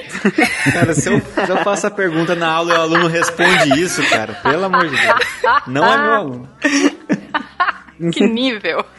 Eu vou guardar pra responder eventualmente se eu continuo nessa Quem, situação. quem faz a pergunta não é o Dr. Cox, é aquele outro mais velho que eu esqueci o nome agora, não é? Que é o diretor do hospital. É. Então, mas ele claramente não sabia a resposta, por isso que ele falou: essa é minha garota. infecção. Foi muito. E um, um erro assim, frente aos outros, co- comparando com as outras séries também, eles têm um erro bem grave. Na primeira temporada, no episódio 12, o médico acompanha o paciente pra fazer uma ressonância magnética, só que ele tá usando o relógio e o estetoscópio. E a ressonância, ela é um imã gigante ligado. Você não pode estar com o metal assim. Acho que um, no caso real desse ano, foi um homem da Índia que acompanhou a sogra fazer o exame, só que ela precisava daquele cilindro de oxigênio. E aí as pessoas inteligentes do hospital deixaram ele segurando o cilindro de oxigênio dentro da sala. E ele morreu, porque ele foi esmagado. Na hora que a máquina ligou, ela sugou o cilindro de, de oxigênio e matou o cara. A sogra sobreviveu? Não sei. Cara, esse negócio de, de ressonância, minha professora de radiologia, ela conta que aconteceu com ela uma vez, que o paciente, você tem que responder várias é, perguntas, né? E antes de você entrar na sala, pergunta, você tem alguma coisa de metal? Tem arma, tal? O cara, não, não tenho não. Só que ele pensou que, por ele possuir o porte de arma, ele não precisava avisar que tinha uma arma ah, lá. não, cara. Nossa. E aí ele entrou armado na ressonância, ele tava, ele foi sedado porque ele tinha claustrofobia e a ressonância é toda fechada. E aí quando olham pelo vidrinho, a arma está simplesmente flutuando no ar assim, armada, parada. Aí tiveram que alguém ir lá e pegar a arma desesperadamente para não atirar e deixar e continuar o exame. Então, é um campo magnético muito grande que é gerado. Cara, eu já vi caso de paciente que não sabia que tinha levado um tiro. Não sabia que ele tinha um- uma, uma bala no Ele corpo. tava numa ressonância? Aí quando foi na ressonância, a bala mexe dentro, porque ela vai sair, e foi quando descobriram que ele tinha uma bala. Ah, tá. Nossa. Gente, a, a ressonância tem um campo suficiente pra polarizar, tipo, a água, entendeu? Então, metal, que é uma coisa que já tá ali, vai rápida, rapidamente vai re- reagir. X-Men. Caraca, X-Men, é o Magneto agindo em Exato. você. Como é que a pessoa toma um tiro e não nota? Qual o nível de distração essa pessoa tem? Eu queria entender. Às vezes, Guacha, ela tomou tipo 4, só que na verdade ela tomou 5 e, e aí tiram 4 e fica um quinto lá. Vai que. Pode acontecer. Essa foi uma ótima resposta. Uhum. Sem dúvida, não. Eu, eu consigo imaginar isso acontecendo. Eu tava imaginando a pessoa andando na rua e botar a mão no pescoço. Ai! E daí, dois anos depois, tinha uma bala, né? Imagina, cara, que bizarro. Gente, então, The Resident, o Residente. Essa eu não conheço essa série. Que série é essa? É uma série que ela relata a vida de residentes, não dos médicos já especialistas, mas de residentes dentro, dentro do hospital. O pessoal reclama muito, porque é uma série que tem muita grosseria dentro do hospital e que a coisa não é bem assim. Se bem que House era desse jeito também. Só que eles têm aqueles mesmos erros de RCP logo no início da série. O cirurgião não dá nem, não aplica nada no, no paciente, só faz cinco compressões e declara óbito. Mas tem uma cena que algumas pessoas podem achar que é mentira e aquilo pode acontecer real. E eu pensei em relatar essa cena aqui, que é no primeiro episódio mesmo, eles pegam um paciente que tá com gangrena e os dedos dele estão bem pretos, os dedos dos pés, e quando eles tocam, o dedo cai. E isso é raro, mas pode Nossa. acontecer. Pode acontecer sim. Pode acontecer com você agora, ouvinte. Qual a cor dos seus dedos? Mas assim. Olha a cor dos seus dedos agora. Tira o sapato. Você é anônimos. Tira o sapato e olha, seus dedos vão cair. Mas chegamos agora, talvez, no pai de todas as séries médicas, aquela que nos introduziu ao gênero, principalmente aqui no Brasil, né? O ER, ou mais conhecido aqui como Plantão, Plantão Médico. e aí? Ela não primava pela grande acuidade médica? Só pra dizer aqui que ela não foi a primeira série médica, tá? Tem série médica desde 19- 1960. Ela foi Tô a falando boom, série né? que introduziu ao Brasil. Foi É. aqui que o boom no Brasil foi com. Popularizou o gênero. Exatamente. O George Clooney, gente. Com certeza. Pois é. Por exemplo. Melhor série. Quem não quis ser médico por causa do IOR? Ah, quem não quis? Eu, eu não sabia jogar basquete, eu não podia. Cara, ele já começa muito bem, que é o, o médico tirando a seringa com a boca. O, a capa da seringa com a boca. Tipo, ele morde o, a capa e tá! Agora, eu queria, eu queria ver se ele, depois de coletar o paciente todo, se ele reencapava com a boca daí. Com a boca Com a boca, aí é, eu quero é. ver. Mas isso é muito comum em filme antigo, não era? Do tipo, assim, médico no meio da guerra e aí precisa injetar, sei lá, adrenalina no cara e aí tira, né? Aí tira realmente com a boca e enfia no pescoço do cara. Tem uma cena de resgate do soldado Ryan que o cara tá morrendo, que é assim, ele pega a morfina, tira com a boca e, e aperta. joga, no, no- joga na perna. É uma coisa que eu também não entendi, que essa é uma pergunta mesmo pra, pra vocês. Essa vontade que o pessoal tem de aplicar coisa na garganta e eles não aplicam na veia, eles botam no meio da garganta da pessoa e aplicam. Eu faço, véi, você tá descendo pela, pela, pela goela, né? Porque Porque não deu pra furou, foi tomar, até né? o meio. Tu vai fazer isso porque não deu pra pessoa beber o negócio negócio. Ah, é. Bem isso. Mas é, ah, só por curiosidade, Fencas, a gente não pode usar a boca, obviamente, pra abrir. E. Isso eu imaginei. Não é recomendado. É, não é recomendado. Até porque ela é bem durinha, a tampa. Se você puxar com a boca, corre o risco de sua mão voltar e você furar o rosto. Ah, que ótimo. Imagina, isso é, é cena de série de comédia, de médico, né? Vou te dar essa injeção de, um, de, sei lá, de adrenalina. Aí o cara se espeta e fica doidão, sei lá, alguma coisa assim. Mas eu acho que, dentre os melhores erros usando o desfibrilador, o melhor é o DR, porque eles usam na barriga, cara. E aí foi muito engraçado a cena. Ele põe um no peito e o outro na, na barriga. Eu fiquei, nossa. Foi pra. cara, é que tava barriga com não. constipação, é pra melhorar o peristaltismo. assim. O Botice assistir hoje é que você vê a diferença da medicina daquela época pra de hoje em dia. Você compara, por exemplo, era chamada sonora no hospital, né? Fulano, doutor Fulano, compareça a tal sala. É. Que hoje em dia isso atrapalha o descanso dos pacientes, isso atrapalha todo mundo, não, não é mais E tinha muito bip também. Não, eu imagino também que era um momento em que a própria consultoria médica não deveria ser tão frequente como é nessas das, das séries mais atuais, né? É, porque passou antes dessa, acho que na década de 70, mais ou menos, existia uma classe médica que dava consultoria aos ao- aos filmes e essa classe ela se desfez e os seriados começaram e os filmes começaram a contratar os próprios médicos. Então eu acho que isso não estava muito refinado nessa época de você contratar o próprio médico e tal. Tal que, primeiro episódio mesmo, uma médica ela pega, ela vai dar o diagnóstico para um paciente e ela faz, baseado na sua tosse com sangue, na sua perda de peso e nesse raio-x, eu pensei, tuberculose, né? Uma perda de peso. Até eu pensei, tuberculose. É, raio-x, tuberculose. Ela vai pedir um exame pra tuberculose. Aí ela fez, você tem câncer. Aí eu fiz, oi? Oi? doutor Google. Calma. E ela piora. Você tem mais seis meses, de seis meses a um ano de vida. Eu, com um raio-x ela tá dizendo isso. Ah, a mulher é muito boa, cara. Estudou demais. Pô, é, foi da alma. Estudou demais. A alma saiu no raio-x, né? A alma tava chorando já. Tava a alminha saindo assim de lado, sabe? Isso é um borrão atrás? Não, isso aqui é a tua alma se, se descolando do corpo. A alma tava. A, saiu a, a- a metade dentro do corpo, metade fora, assim já. Ia ser uma excelente explicação, cara. Que sua alma. Aí realmente você veria o nível da série, né? Se chegasse isso. Ai, muito bom. Mais coisa, gente, tá divertido. Ah, eu não vou nem me meter mais em IAR, porque foi... Eu tinha, o quê, dois anos de idade quando o IAR surgiu e terminou em 2009. Que É muito novinha. episódio. E aí a gente falando de, de Grey's Anatomy, né? Acho que ER é, foi uma das primeiras que teve. assim, não uma das primeiras, mas a que tem menos drama dos médicos, né? Ah, Ele se foca mais nos pacientes, né? É bem mais, entendeu? Então Uhum. eram vários casos por episódio. E você, óbvio, porque foram muitos anos de série, você vai se envolvendo com os personagens, é óbvio. E eu acho que um dos melhores personagens de série médica era o personagem do Dr. Green, que era o principal do ER e que, spoiler, desculpa, morre. Spoiler, desculpa, morre. Spoiler da série que durou 19 anos e começou em 1990. Tudo bem, cara, eu acho que... Tá valendo.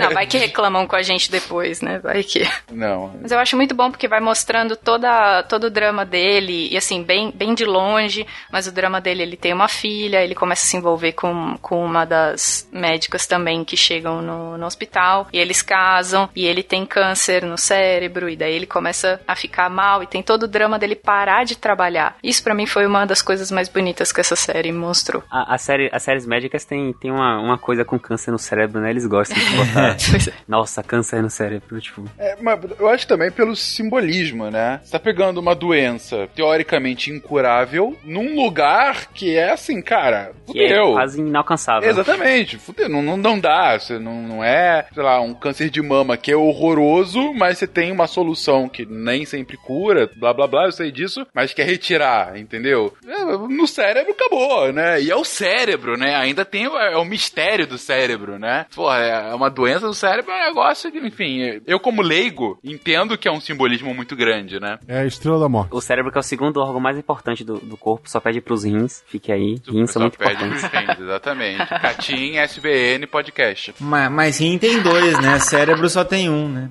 Exatamente. Quem rim por último, rim melhor.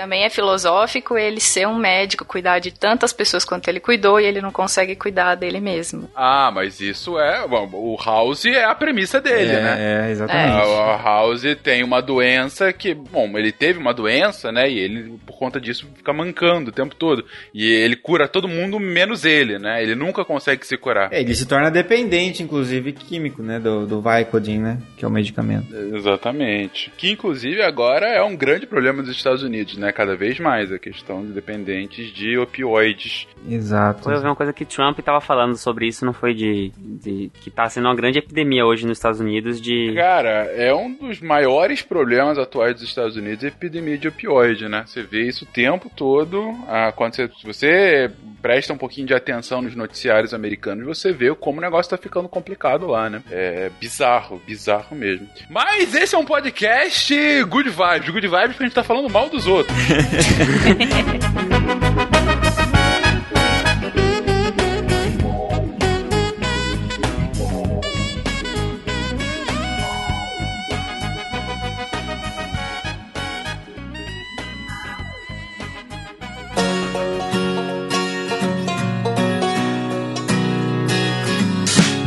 Tem a história de uma das médicas que é, começa a história com ela, ela sofrendo preconceito porque ela é negra, e ela namora outro médico também que é negro, e eles começam a sofrer preconceito um contra o outro também, e daí ela contrai HIV. E ela é uma médica com HIV, começa a sofrer um monte de problema de não poder atender os médicos, e aí também mostra o drama dela assumindo que tem, que tem HIV e também um problema para poder cuidar do- dos pacientes. É, essa, essa questão, assim, é, é interessante eles abordarem, porque quando começou a se falar mais em HIV e começaram a surgir amostras de sangue nos hospitais com é, é, de pacientes, né, portadores de HIV, é, não se sabia qual era a forma exata de transmissão, né, e, e aí tem relatos, assim, de dentro do hospital, o, o exame, ele vinha diferenciado, ele vinha, por exemplo, num, num saquinho de outra cor, escrito HIV, e ficava na bancada e as pessoas tinham medo de abrir o exame ali pra fazer, as pessoas falavam, não, vai você, vai você, e não- porque não sabiam de que forma que seria transmitido e tinha toda aquela, é, que- aquele mistério, né, obscuridade em relação à, doença e como é transmitida, então isso ser tratado numa série também é bastante interessante, né, é para diminuir o preconceito, né. Tinha que pôr a camisinha pra abrir o envelope, não é isso?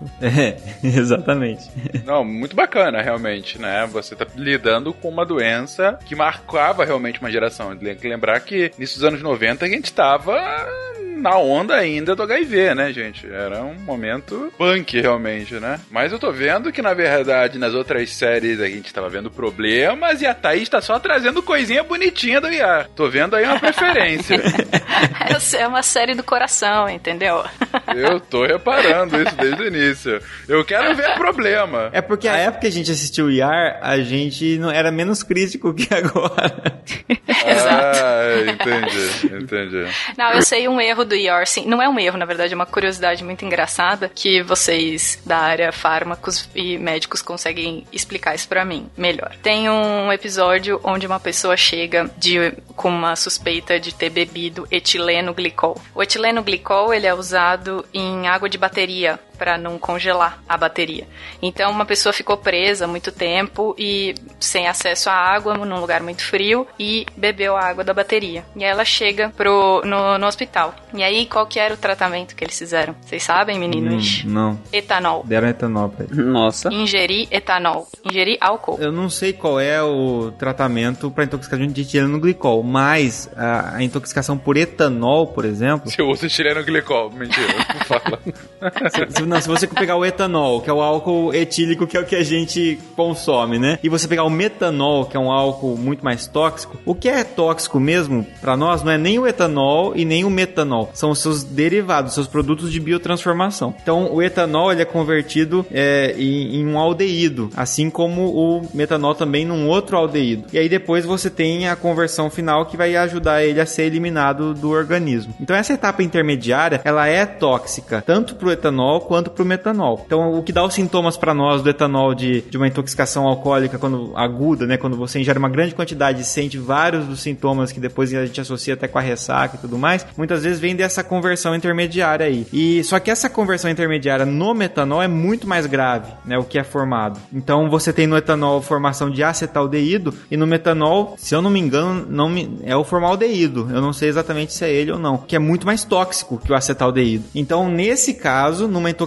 de metanol, você pode aumentar a oferta de etanol, porque aí o que acontece? O seu organismo vai acabar biotransformando o etanol e deixando o metanol sem se, ser convertido, né? É uma, uma competição, né? É isso. No caso de intoxicação por etileno glicol, dá para fazer etanol para você saturar as desidrogenases, a álcool desidrogenases. Aí você faz isso para saturar. Só que é, é um tratamento que você tem que fazer se for uma coisa que aconteceu agora, porque você tem que impedir agora. Senão, o tratamento é mais é, lavagem estomacal, diálise até se for necessário, hemodiálise para tirar o excesso de metabólitos do organismo. Mas tem lógica, pode, pode funcionar sim, da etanol. Tem, tem um certo princípio aí, só que que nem o Gabriel falou, não é o mais comum de ser feito porque geralmente já passou o tempo e muitas vezes a gente, o paciente chega inconsciente, alguma coisa assim, a gente não sabe dizer qual foi o tempo que decorreu. E é o que é, pelos, pelos sintomas, às vezes a gente consegue supor alguma coisa, mas não, não tem como dizer direto, né? Então é, é incomum. E isso acontece bastante também nas séries, né? O que, que fica mais interessante numa série? Pô, muito interessante você querer usar o etanol para reverter uma intoxicação. Só que o que acontece geralmente na vida real? Não, é, é outra coisa. É o, é o, mais comum, sei lá, uma lavagem, ou carvão ativado, ou aumentar a eliminação de alguma outra forma. No, no caso ali da, da, do episódio citado, a pessoa tinha água de bateria e recebeu combustível. Ao invés de ressurreição tu dá a partida, como é que é?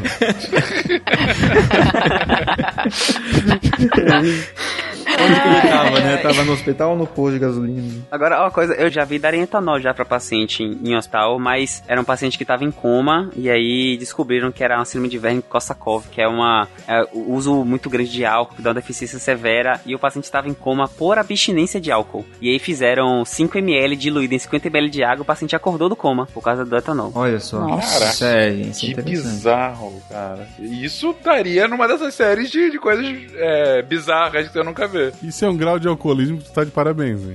Meu Deus Entrou do em céu. coma por falta de bebida e não o contrário, porra. Normalmente as pessoas que estão nesse grau de alcoolismo, elas já estão no ponto de beber álcool puro já. E realmente bebem. Eu já vi. Caraca. Mais uma vez, good vibe, gente! Vamos pra uma outra série. Vamos para Cold Black. Também não conheço. Que série é essa? Cara, eu curto muito essa série, apesar de que ela foi cancelada. Cara, você conhece essas séries obscuras? Cris, realmente, tu tá de parabéns. Adoro essas séries obscuras. Eu curto essa série, só que ela foi cancelada e eu. Porque ela não fez muito sucesso e tal. Porque você era a única espectadora. No último episódio É, tem, é. inclusive. Obrigado, Cris. Esse foi pra você. Porque eu acho que ela não passa aquela medicina bonitinha que a gente vê nas outras séries. É aquela medicina mais parecida com aquela nova série médica aqui do Brasil. Sim, A o Sob Pressão. Sob pressão. Então você vê ele, o Code Black. Nos Estados Unidos eles tratam as coisas com códigos de cores pra ressaltar algo. E de acordo com a série, o Code Black é quando um hospital está muito cheio e não tem recurso pra tratar aquele, aquelas pessoas. Se passa em um local onde atende pessoas feridas a bala. Então quando você anda, gente no corredor, sentada, em maca, aquela coisa toda. Então, o quando eles vão fazer um, a ressuscitação, o médico tá com sangue até no cotovelo, porque ele tava tentando estancar o sangue do paciente. É uma série que ela não é aquela medicina bonitinha, hospital limpinho, que a gente vê nas outras. Então, por isso pode ser que ela não tenha feito tanta fama como, como as demais séries. No entanto, o que eu gosto nela é que ela, ela mostra o posicionamento de um enfermeiro-chefe, que você não vê basicamente nas outras séries, você só vê médico, médico, médico, que ela tem, ela dá esse valor ao, ao enfermeiro. No início, ela tem. Eu pensei que eles iam acertar e eles acabam. Assim, eles acertam, mas não, não, não de uma forma tão como deveria ser feita. Mas isso mostra erros de outras séries. É um erro que se repete em outras séries, que é com relação à doação de sangue. Na, quando eles vão atender o paciente, a médica faz qual o tipo sanguíneo dele. Porque em todas as outras séries, todo mundo faz manda ao negativo. Não perguntam, nem tentam fazer um exame. Só faz manda ao negativo, manda ao negativo nas outras séries. E isso não é assim. Todo mundo, assim, a gente sabe que o negativo negativo é um doador universal, mas a coisa não funciona desse jeito. Você não pode ficar dando O negativo. É, a questão do, do sangue, da doação de sangue é assim, cada, cada tipo sanguíneo apresenta, é, representa um tipo de antígeno que está na superfície da, da hemácia. A gente até comentou sobre isso, né, no, no podcast de imunologia, né? O O negativo, ele é um doador universal no sentido de que é possível fazer essa transfusão para os outros é, tipos sanguíneos sem acarretar grandes problemas, mas ainda assim vai ocorrer um pouco de reatividade se esse O negativo, por exemplo, for por um B ou for por um A, por exemplo, porque você vai ter é, anticorpos desse, desse sangue O negativo que vai poder querer é, reagir com o antígeno do A e do B. Então você tem que tomar um pouco de cuidado. Não é? é o ideal é transferir sempre igual, né? O sangue A para A, B para B e por aí vai. Só para explicar, é como se quem tem o tipo O, ele não tivesse, se imaginar a hemácia como bolinha, ele não tivesse nenhum pitoquinho em cima dela, enquanto quem tem A, a hemácia tem o pitoquinho A, quem tem B tem o pitoquinho B, e quem é AB tem os dois. Só que você também pode ter anticorpos que reagem com isso aí. Como O, ele não tem nenhum desses pitoquinhos, então ele tem anticorpo para todo mundo, para todos os pitoquinhos. A não tem para A, mas tem para B. Por que não tem para O? Porque O não tem pitoquinho, então não tem como se encaixar, entendeu? Então por isso que O negativo é doador universal. No entanto, você tem que lembrar que por ele ser doador universal, ele tem, ele reage com todo mundo, ele tem anticorpo para todo mundo. E na, quando você vai fazer doação, você separa, separa o sangue, você separa as hemácias do, do plasma. Nas hemá, na, no concentrado de hemácias estão só hemácias, no concentrado de plasmas ficaram os anticorpos. Então você coloca um O negativo em uma pessoa que, A, no, que é A, não tem problema. Só que naquela bolsa ficou um pouco de plasma, a separação não é total. Então, a partir de três bolsas pode ter reação. Por isso que você prefere fazer o exame. Você prefere dar a bolsa que é realmente daquele paciente. Aí o episódio decorre e ela faz. É, ninguém sabe o sangue do paciente, então me dá um O negativo, porque o exame demora uma hora. E na verdade é muito rápido. Tipo assim, só faz pegar uma gota do sangue do paciente, jogar um reagente, balançar em segundos, você sabe. Meu, que que dó, né? A série quase chegou lá, né? Foi ou não? se perdeu, cara. É, é, é, porque ficava em outro prédio, gente. A menina que chacoalha o vidrinho é em outro prédio. Ah, pode ser. Mas ela, ela tem uns erros assim de diagnóstico. Tipo, um paciente entrando, deu entrada no hospital com falta de ar. Aí a médica olha pro pai e o pai diz que eles são noruegueses. Aí a médica diz, então é pneumotórax. Oi? Mas, tipo... Se fosse Brasil, era virado. Por que não? Por que não, né? Bacteriana. Ela usou realmente uma técnica avançada de epidemiologia que a gente não conhece ainda. É. Pior é que realmente tem fatores genéticos, mas, cara, você não, ninguém chega com uma falta de ar e você é pneumotórax e manda pra um lado porque o paciente é norueguês, entendeu? Tem que pelo menos auscultar, porque o pneumotórax você pode fazer até o diagnóstico clínico, sem exame, mas tem que escutar um pulmão, auscultar um lado e o outro e ver que de um lado não tem barulho nenhum. Então quer dizer que esse pulmão, ele tá, ele foi, teve um rompimento ali e você tem que drenar esse ar. I'll bet you I can jump from this couch to the counter. Check it. Eagle! E parece que tem uma série que foi formada para criticar os erros do, dos médicos, é isso mesmo? Só durou uma temporada, só pra dizer a vocês. e eu também não conheço ninguém que assistiu essa série, cara. Eu não assisti. Monday Mornings, alguém, alguém assistiu aí? Não. não. Mas vou assistir agora que você falou. isso realmente existia antes. Ele, é uma reunião que eles fazem para criticar os erros, para o médico relatar algum erro que teve e o pessoal vai dizer, ah, você devia ter feito isso e tal. Ah, mas isso tem nas outras séries. Não é o foco, mas tem. Eu já vi tanto em House quanto Grey's Anatomy. Porque era um, um, isso era uma prática que deixou de ser feita, entendeu? Aí eles voltam com essa, eles re, botam essa prática de volta em, em pauta. Então toda segunda-feira de manhã eles se reúnem e, com, e comentam na frente de todos algum erro que aconteceu. Os médicos vão dar sua justificativa e o pessoal vai apontar o dedo para esse médico. É tipo um AA de médico. Oi, gente. Eu sou o João. Oi, João. Hoje eu fiz uma punção sem necessidade. Central. Aí o que aconteceu nessa série? Beleza que eu não tenho como retratar tantos erros aqui, porque exatamente eles são focados nesses erros. Mas só pra mostrar como eles fazem isso, uma criança dá entrada no hospital porque bateu a cabeça jogando futebol e o que é que eles pedem? Uma ressonância magnética, óbvio, porque não tem raio-x no hospital. No hospital dos Estados Unidos não tem raio-x, né? Então eles vão pedir de cara a ressonância e o médico percebe percebe que a criança tem um tumor e precisa fazer uma cirurgia com urgência. O raio-x pegaria um tumor, se fosse o caso? Não, mas é porque ele bateu a cabeça. Não, mas, mas você falou, ah, ele deveria fazer o raio-x. Mas se fosse um raio-x, o tumor seria pego? Não, provavelmente não. É, no caso de cérebro, não, a gente faz tomografia. Raio-X não é muito bom pra ver tecido cerebral, não. No, Ok. Numa pancada? É, na pancada, você vai mais ver fratura, assim, mas se tiver sangue e tal. É, o paciente levou uma pancada jogando futebol e deu entrada no hospital. É, é porque assim, na verdade tem uma triagem. A gente pergunta se perdeu a consciência, se ficou tonto, enfim. Porque se não se foi só uma pancada, acho que não, não precisa nem fazer uma investigação direta, assim, de, de imagem, né? Agora, se perdeu a consciência e tal, aí normalmente se faz uma tomografia, primeiro porque é um exame rápido. Tomografia,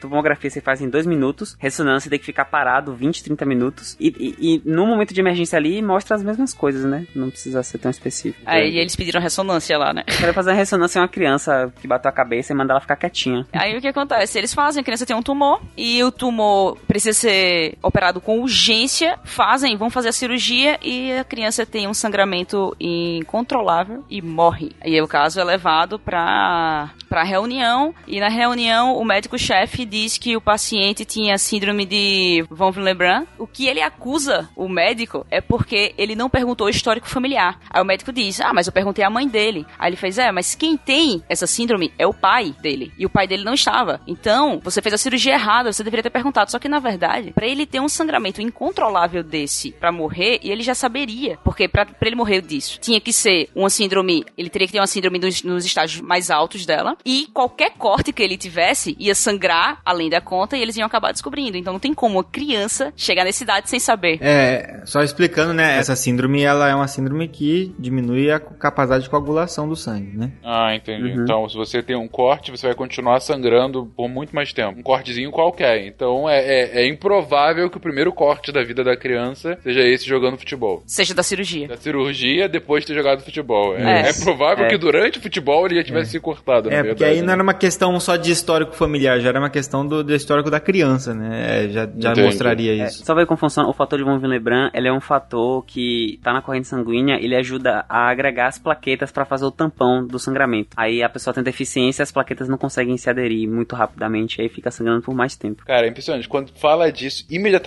me vem Bickman explicando como você, como o seu, seu corpo se cura de, de, doenças, de assim, quando Com balões e fita adesiva. Não é, cara? É, sensacional ele explicando isso. Pra mim, essa síndrome é não tem fita adesiva, entendeu? E pra mim já faz, faz muito sentido agora. Mas não é só de série gringa que se faz medicina. A gente já citou aqui a, a brasileira e atual Sob Pressão, que retrata o dia a dia de médicos num hospital público brasileiro. O que é muito interessante, porque é uma abordagem bem distinta de, por exemplo, House ou Grey's Anatomy, ambos que abordam hospitais particulares e de altíssimo nível, né? Qual é dessa série, gente? É uma série legal ou ela tá sendo bem recebida? Lembrando que ela tá indo agora pra segunda temporada. Ela já tá na segunda temporada, eu acho. Eu assisti um capítulo, eu acho ela muito pesada, sabe? Ela não tem nenhum momento, assim, light, good vibes. É só, Nenhum. só realmente pesadona, assim. Mas pra quem vê Muito, a realidade realmente. de hospital público, hospital de interior, cara, é paciente na daquele jeito. Quando eu assisti o primeiro episódio, eu fiz, caramba. E eles foram bem, os detalhes foram muito bem feitos os- e a, toda a parte, aquela crítica realmente ao investimento em saúde que a gente tem dos pacientes nas, nos corredores. Pô, eu vejo isso no hospital público. E realmente aquilo ali, eu fiquei bem impressionada, apesar de ser uma série bem, bem pesada. Mas eu acho que é uma, uma das partes mais legais da série que algumas pessoas podem não acreditar é como o Dr. Evandro é o MacGyver, né? Sai, pega uma mangueira e. Ah, total. E isso não é brincadeira. Tem hospital aqui em Recife que existe um equipamento que você pode utilizar para ajudar uma pessoa a respirar, que é chamado o CPAP. E esse equipamento ele é super caro. Ele ajuda uma pessoa, a pessoa precisa utilizar ele para respirar. E ele é é super caro esse equipamento. E o hospital não tem dinheiro para comprar e eles fazem de garrafa PET e funciona. Então realmente isso ocorre no Brasil. CPAP é é uma mascarazinha que ela sopra o ar pra dentro, mas não precisa botar nada dentro da boca. Ela só ajuda você a respirar fazendo isso, né? Jogando pressão pra dentro. E aí faz com garrafa PET, é um jeito realmente MacGyver. É um jeito bem MacGyver, mas é o que se tem pra fazer. E é real- aquilo que você vê na série realmente acontece nos hospitais. Eles precisam dar os pulos pra resolver algumas coisas quando não se tem aquilo. Quebrar um osso na mão. Não, assim, é uma série brasileira, eu queria só fazer uma crítica a ela, né? Tem tudo isso de importante, mas falta um bordão, um, um rassum, talvez um Tony Ramos fazendo norueguês, sabe? Dá pra melhorar. É, eu acho mais interessante dessa série é o como eles retratam às vezes a pressão que a equipe, não só, não só os médicos, a equipe toda de saúde tem em resolver algumas coisas com poucos recursos. É realmente uma, uma realidade nossa, infelizmente. E é do tipo, eu preciso ventilar essa paciente, não tem ventilador mecânico, e aí a pessoa, o médico, então, fica revezando médico, enfermeira, técnico de enfermagem, fica com uma bomba, já vai aqueles balãozinhos que ele vai apertando assim para respirar, durante 6, 7, 8 horas ventilando o paciente porque não tem ventilação mecânica. Então, isso são coisas que acontecem, são relatos que eu ouço no dia a dia, e eles exageram um pouco na série, assim, algumas coisas, claro, porque faz parte do, do próprio, da própria narrativa, né, da própria narrativa da história, é o drama um pouco mais forte, mas é uma realidade presente no nosso dia a dia. E não é raro você olhar jornal local de cidade assim na, na TV, né? É, e, e, terem críticas aos hospitais regionais e locais, falando, por exemplo, de UTI neonatal, que não tem leito, esse tipo de coisa, e aí, ou não tem nem a UTI, e aí o, o bebê é atendido com leito improvisado, usam caixa de papelão, fazer, improvisar tenda de oxigenação e tudo mais. Gabriel, e você tem algum caso que você já viu isso atendendo, cara? Aconteceu no hospital aqui de Salvador, era uma cirurgia de amputação, porque eu já tava com gangrena nos, nos dedos e metade do pé. E aí foi, foi fazer a cirurgia, fez todo o procedimento. Aí primeiro eles corrigiram todos os problemas vasculares na perna, costuraram, demorou horas e horas. Quando tava na sétima hora de cirurgia, foram amputar. E aí o cirurgião pediu a serra de amputação e a circulante, que é a pessoa que fica entrando e saindo da sala, foi lá e falou: Doutor, a serra não tá aqui. Sumiu. E aí a amputação foi feita no trek-trek com as, as mãos quebrando o pé, porque não tinha serra. Então, essa é a realidade que às vezes aparece aqui. E aí, e aí ele quebrou o, o pé. Eu tava nessa cirurgia e aí foi realmente que eu descobri que cirurgia não é para mim. Eu já tinha essa, essa quase certeza e ali eu falei, isso não é para mim. E aí ficou várias pontas ósseas e ele foi corrigindo as pontas com um alicate. Então, é meio assustador.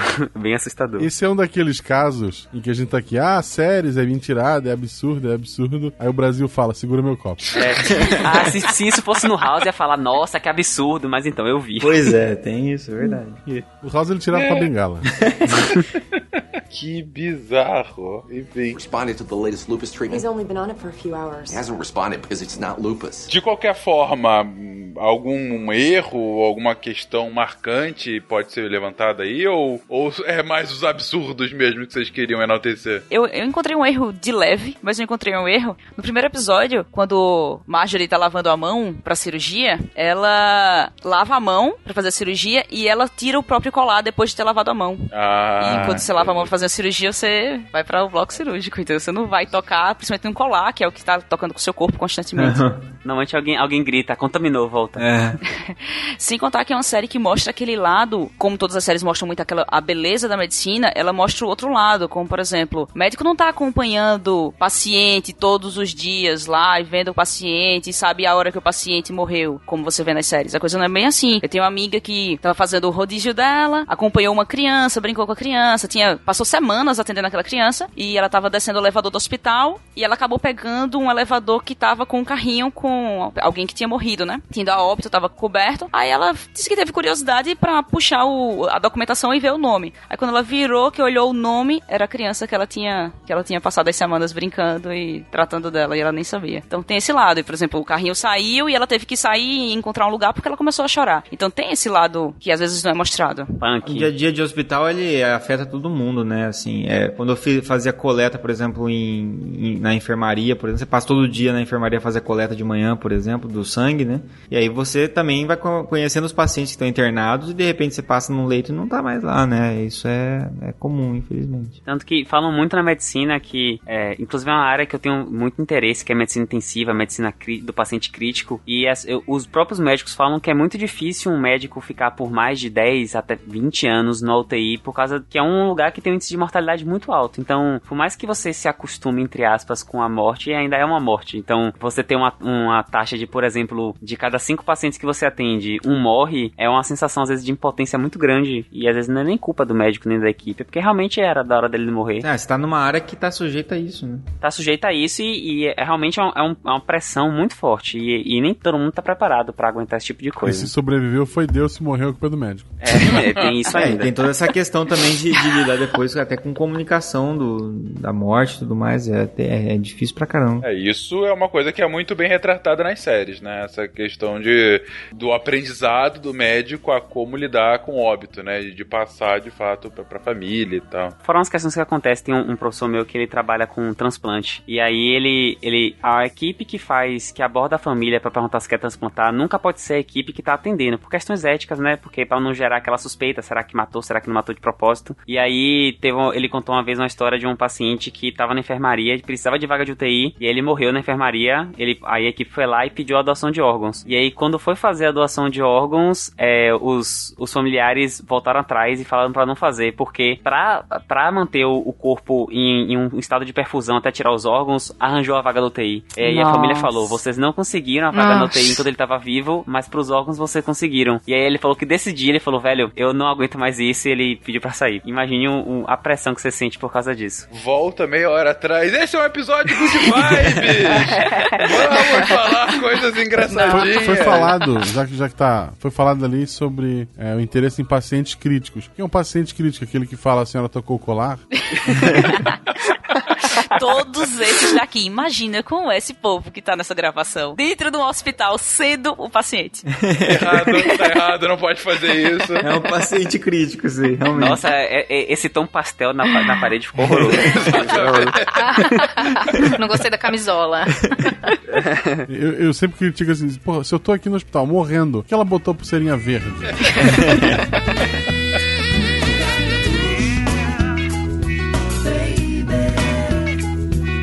Olha só, então ponto pro House. Vamos também dar mérito quando mérito deve ser dado. Bom, uma, Eita, lembro, foi Bilu engraçado chegou entre nós. Chegou o Bilu. Tá que pariu, que pariu. Tá, tá, eu vou, eu vou, um conhecimento. eu vou, eu vou, tem que fazer, com, fazer com, com o Audacity, Audacity eu não lembro, eu não lembro. Exporta já, faz um arquivo novo, sai de tudo, entra em tudo. Tá bom, tá bom, já vem, já vem. E é o ET Bilu com Echo. É o Dr. Crazy. Agora com Echo.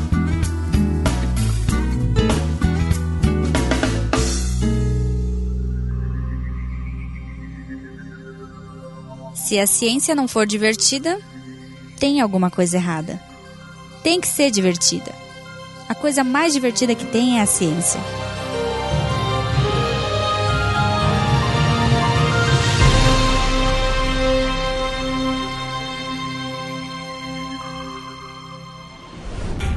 Este programa foi editado por Tapcast. Edições e Produções de Podcast.